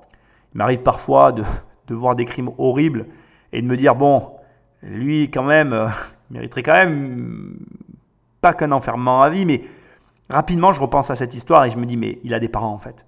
Il a des parents, il a des enfants, il a peut-être une famille, et il y a des gens autour de lui qui, qui eux, n'ont rien fait en fait. Et, c'est là que tu réalises que tu peux pas vouer une haine à un riche, parce que là, on te dit, je déteste les riches, c'est un holocauste, c'est une crise euh, de classe sociale, ils veulent nous tuer. Mais euh, il n'y a jamais aucun riche qui s'est assis et qui a dit, jusqu'à preuve du contraire, qu'il voulait tuer qui que ce soit. Par contre, on entend toujours des gens comme ça, qui viennent et qui, eux, nous parlent de ce que veulent faire des personnes dont on n'a jamais entendu parler. C'est quand même un monde, cette histoire. Et du coup, il y a quand même un point qu'on a tendance à oublier, c'est que elle parle d'une espèce de masse informe, les riches, mais si tu en prends un que tu extrais, ben, il a une femme, il a des enfants, il a des parents, il a une famille, tout comme toi. C'est peut-être une personne comme toi, c'est peut-être toi d'ailleurs qui m'écoute riche. Et est-ce que toi tu souhaites est-ce que tu, as ces mêmes désirs dont elle fait état ici? Est-ce que tu as vraiment envie de détruire des pauvres? Mais c'est n'importe quoi. En fait, moi, tout ce que je vois, c'est une, pauvre vieille folle apeurée d'une situation qui la dépasse totalement et qui, comme elle n'a pas de coupable, en désigne un tout, tout indiqué, tout simple et tout facile parce que ben, elle sait que, bizarrement, à l'image de tout ce que j'ai pu te dire dans cette émission, elle va trouver des gens qui sont d'accord avec elle sur ce sujet-là. Et cette Monique Pinson-Charlot, elle a eu la chance d'avoir une vie qui ne lui permet pas de comprendre qu'un individu puisse être riche. Et on va être très franc. Il y a des gens qui ont cette chance. Il y a des gens qui ont la chance d'avoir une vie qui ne nécessite pas le besoin d'aller chercher plus. Et j'en suis très heureux pour eux. Et je ne les blâme pas, je ne les déteste pas, je ne leur en veux pas, il n'y a pas de problème et je n'ai rien contre Monique, j'allais dire Marie, Monique Pinson-Charlot. Mais s'il vous plaît, arrêtez de, proliférer toute cette haine alors que votre vie ne justifie même pas que vous ayez le moindre problème envers qui que ce soit. Je crois que quand tu es chercheur au CNRS, fille d'un procureur de la République, je pense que tu n'as pas eu de problème dans ta vie. Alors pourquoi tu as besoin de venir créer des histoires là où il n'y en a pas? Il n'y a pas de lutte de classe. Ça n'a jamais existé. Pour gagner de l'argent, tu dois travailler avec des gens. Moi aujourd'hui, je travaille avec des personnes. Ces personnes, je leur fais gagner de l'argent, ils me font gagner de l'argent. C'est un consensus commun qui nous permet d'avancer dans une direction. Vu que je viens de me rendre compte dans cette émission que les gens ne comprennent pas tous les mots que j'emploie, enfin que tout, pardon, c'est pas de moi dont je parle. Euh, vu que je viens de me rendre compte avec cette émission que toutes les personnes ne comprennent pas forcément tous les mots employés, quand j'emploie le terme de consensus, ça veut dire qu'il y a un consentement mutuel. Ça veut dire que, euh, que communément nous sommes d'accord pour passer un contrat qui va permettre aux deux parties d'obtenir en échange d'un service, d'un bien, de quelque chose, une rémunération qui doit être, dans les deux cas, équitable. Et je veux quand même rappeler à cette Monique Pinson-Charlot qu'elle fait partie du problème. Et ça, trop peu de personnes osent le dire aux fonctionnaires. Dès que tu es fonctionnaire, tu rentres dans l'équation du problème des riches. Pourquoi? Et spécifiquement en France, Monique Pinson-Charlot, chercheur au CNRS, fait partie de ce que payent les riches dans leurs charges sociales. Les riches que déteste cette femme sont ses employeurs. L'argent qu'elle a, il vient des gens qui gagnent de l'argent. Comment tu oses faire ça? Honte sur, ta, sur toi, honte sur tes propos, honte sur ta vision des choses. C'est honteux de penser comme ça. C'est honteux d'oser émettre un raisonnement qui est faussé dès le départ parce que tout ce raisonnement est basé sur une seule condition. Tu as pu être chercheur au CNRS parce qu'il y a des gens dans ce pays qui sont riches, que tu détestes, qui payent des charges qui te permettent d'avoir un salaire. Et là, là, tu es en train de manquer de respect toute cette population française qui t'a permis d'avoir la vie que tu as eue. Et aujourd'hui d'avoir une retraite que nous, on n'aura pas. Que nous, on n'aura pas. Il est où ton respect? Tu sais quoi? Ce qui me désole dans ce pays, c'est qu'on n'apprenne pas ces règles de base. Avant d'ouvrir ta bouche, essaye de voir qui tu vas blesser. Réfléchis à qui tu vas heurter dans tes propos. Parce que là, dans la situation actuelle, des propos pareils, aussi violents, il y a une violence énorme dans cette personne. Mais c'est inacceptable.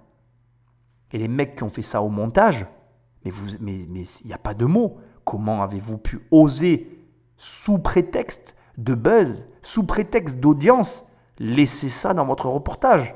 Je vomis ce que je viens d'entendre. C'est à vomir. C'est inhumain. Elle est, elle est que les bourreaux qu'elle essaye de montrer du doigt. C'est, voilà, je veux dire, et, moi je vais essayer d'éviter. Cette femme mérite de vivre. Cette femme mérite de vivre pour voir l'énormité de ce qu'elle a dit. C'est, voilà, il n'y a pas de terme pour ça. Et, et, du coup, on en arrive à la conclusion de, de cette émission, et tu la vois venir crosse comme une maison. Le fond du problème de Hold Up, c'est que si je continue à creuser, je vais soulever des lièvres comme celui-ci et comme celui que j'ai soulevé avec Laurent Alexandre, qui sont des catastrophes ambulantes. Et si tout ce reportage en éclafie à tous les niveaux, la question qui mérite d'être posée, c'est quelle est la valeur réelle de ce truc? Dès l'instant que tu l'as laissé, plus, plus, très élevé. Alors, je maintiens malgré tout que il faut écouter cette émission. Parce que, encore une fois, tu l'as vu, moi, il y a des choses que, que voilà, tu peux pas cracher dessus. Et puis, ça te fait te questionner. Et ça permet d'affûter ton esprit. Parce que là, tu ressors de, là en te disant, ok, j'ai pu voir le vrai du faux. Et puis tu découvres des personnalités qui méritent d'être découvertes. Moi, je suis désolé, Laurent Alexandre, c'est une véritable découverte qui, à la première écoute, ne te saute pas aux yeux parce qu'il n'a pas été mis en valeur à sa juste valeur. Et si, dans tout ce reportage, les passages les moins mis en avant étaient ceux qui avaient le plus de valeur, mais c'est hyper intéressant Parce que ça t'oblige à aller les chercher, ça t'oblige à faire des recherches, ça t'oblige à aller creuser des sujets en profondeur et à en comprendre réellement les tenants et aboutissants. Et peut-être qu'au fond de ces projets, comme notamment, et je te l'ai dit, je ferai une analyse des discours de Laurent Alexandre, les discours de Laurent Alexandre nous apportent des vraies réponses à ce qui est en train de se passer. Des vraies réponses et pas des demi-réponses basées sur du pipotage dans le but de faire de la vue. Et le pire, c'est que ça marche. Il y a une chose aussi que je dois dire, et qui m'attriste profondément. C'est que un film comme celui-ci, une fiction, parce que c'est une fiction, dès l'instant qu'il y a des mensonges, ça devient une fiction, une fiction comme celle-ci, elle nous permet d'évaluer la société dans laquelle on, évolue. Et j'ai une bonne nouvelle pour toi. Si tu écoutes Immobilier Compagnie, tu viens de prendre du level up. tu comme dans un jeu vidéo, pim, vous avez passé le niveau au-dessus. Parce que là, tu, viens de, tu te rends compte avec ça. Déjà, il y a énormément de gens qui y croient. Hein. Moi, il y a des gens dans mon entourage qui croient à, à cette fiction. J'hallucine. Et des gens très intelligents. On ne parle pas d'intelligence. On parle juste que beaucoup de personnes aujourd'hui, et c'est un fait, hein, se contente de ce qu'elle voit. Ça montre le pouvoir encore au présent hein, de la télé et de tout ce qu'on peut écouter ou entendre. Je veux dire, quand tu vois que le discours de Laurent Alexandre a été remonté pour cette fiction, et qu'en plus il a été arrangé à son, désavantage et commenté par une nana qui ne comprend rien, qui ne connaît ni les tenants ni les aboutissants et qui ne s'est pas posé une seule question sur le sujet, non mais qu'est-ce que c'est dans nos chaumières à la maison chez nous quoi? Que font les gens? C'est sûr que S'ils s'imaginent que pour gagner de l'argent, il faut aller à qui veut gagner des millions et jouer au loto, que c'est le seul moyen de devenir riche, bah tu comprends pourquoi il y a des Monique Pinson Charlot qui naissent sur notre sol, quoi.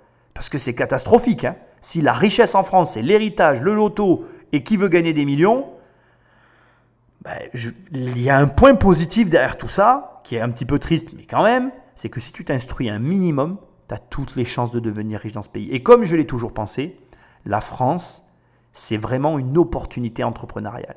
Parce que bah, c'est malheureux, mais le niveau n'est pas élevé. on n'a pas un niveau très élevé en France. Je suis désolé de le dire, notre niveau général n'est pas élevé. Et, cette fiction nous le prouve en fait. Elle nous le prouve. Alors encore une fois, voilà, je crache pas dessus parce que je trouve qu'il faut qu'elle soit regardée parce qu'elle reflète les croyances d'une société. Et pour moi, c'est une réalité. Ce documentaire fiction, ce documentaire fiction, parce qu'à des moments il est documentaire, à des moments il est fiction, reflète les croyances d'une société et ça vole pas haut. Et ça vole pas haut et ça laisse un boulevard pour ceux qui se relèvent les manches et qui bossent. Donc, moi, je finirai sur du positif. Je finirai aussi sur le fait que, comme je te l'ai dit dans l'émission, il y a plein de choses. Ça a été construit un petit peu petit bout par petit bout. C'est une émission, encore une fois, très riche. Donc, je te demanderai euh, peut-être de la réécouter parce qu'il y a des passages avec lesquels tu peux ne pas être en accord avec moi. Dans la précédente émission, il y a eu quelques coquilles, mais encore une fois, sache que c'est beaucoup de travail pour moi ces émissions, de recherche, de construction. Là, il faut que tu saches que sur ces deux émissions, ça s'est fait quasiment sur des semaines entières, le soir après mon travail et le matin et à des moments quand j'avais le temps. Donc euh, voilà, il peut y avoir des coquilles. On est sur une émission donc en deux parties, quasiment plus de 4 heures d'émission. Désolé pour les longueurs. En tout cas, euh, pour moi, on est quand même sur quelque chose de positif parce que euh, on, a ici des questions qui sont pertinentes. On a ici aussi la possibilité de faire des recherches sur des sujets qui sont très intéressants. On voit aussi les croyances de notre pays, les problèmes de notre société et comment, j'espère, te l'avoir véhiculé, les résoudre.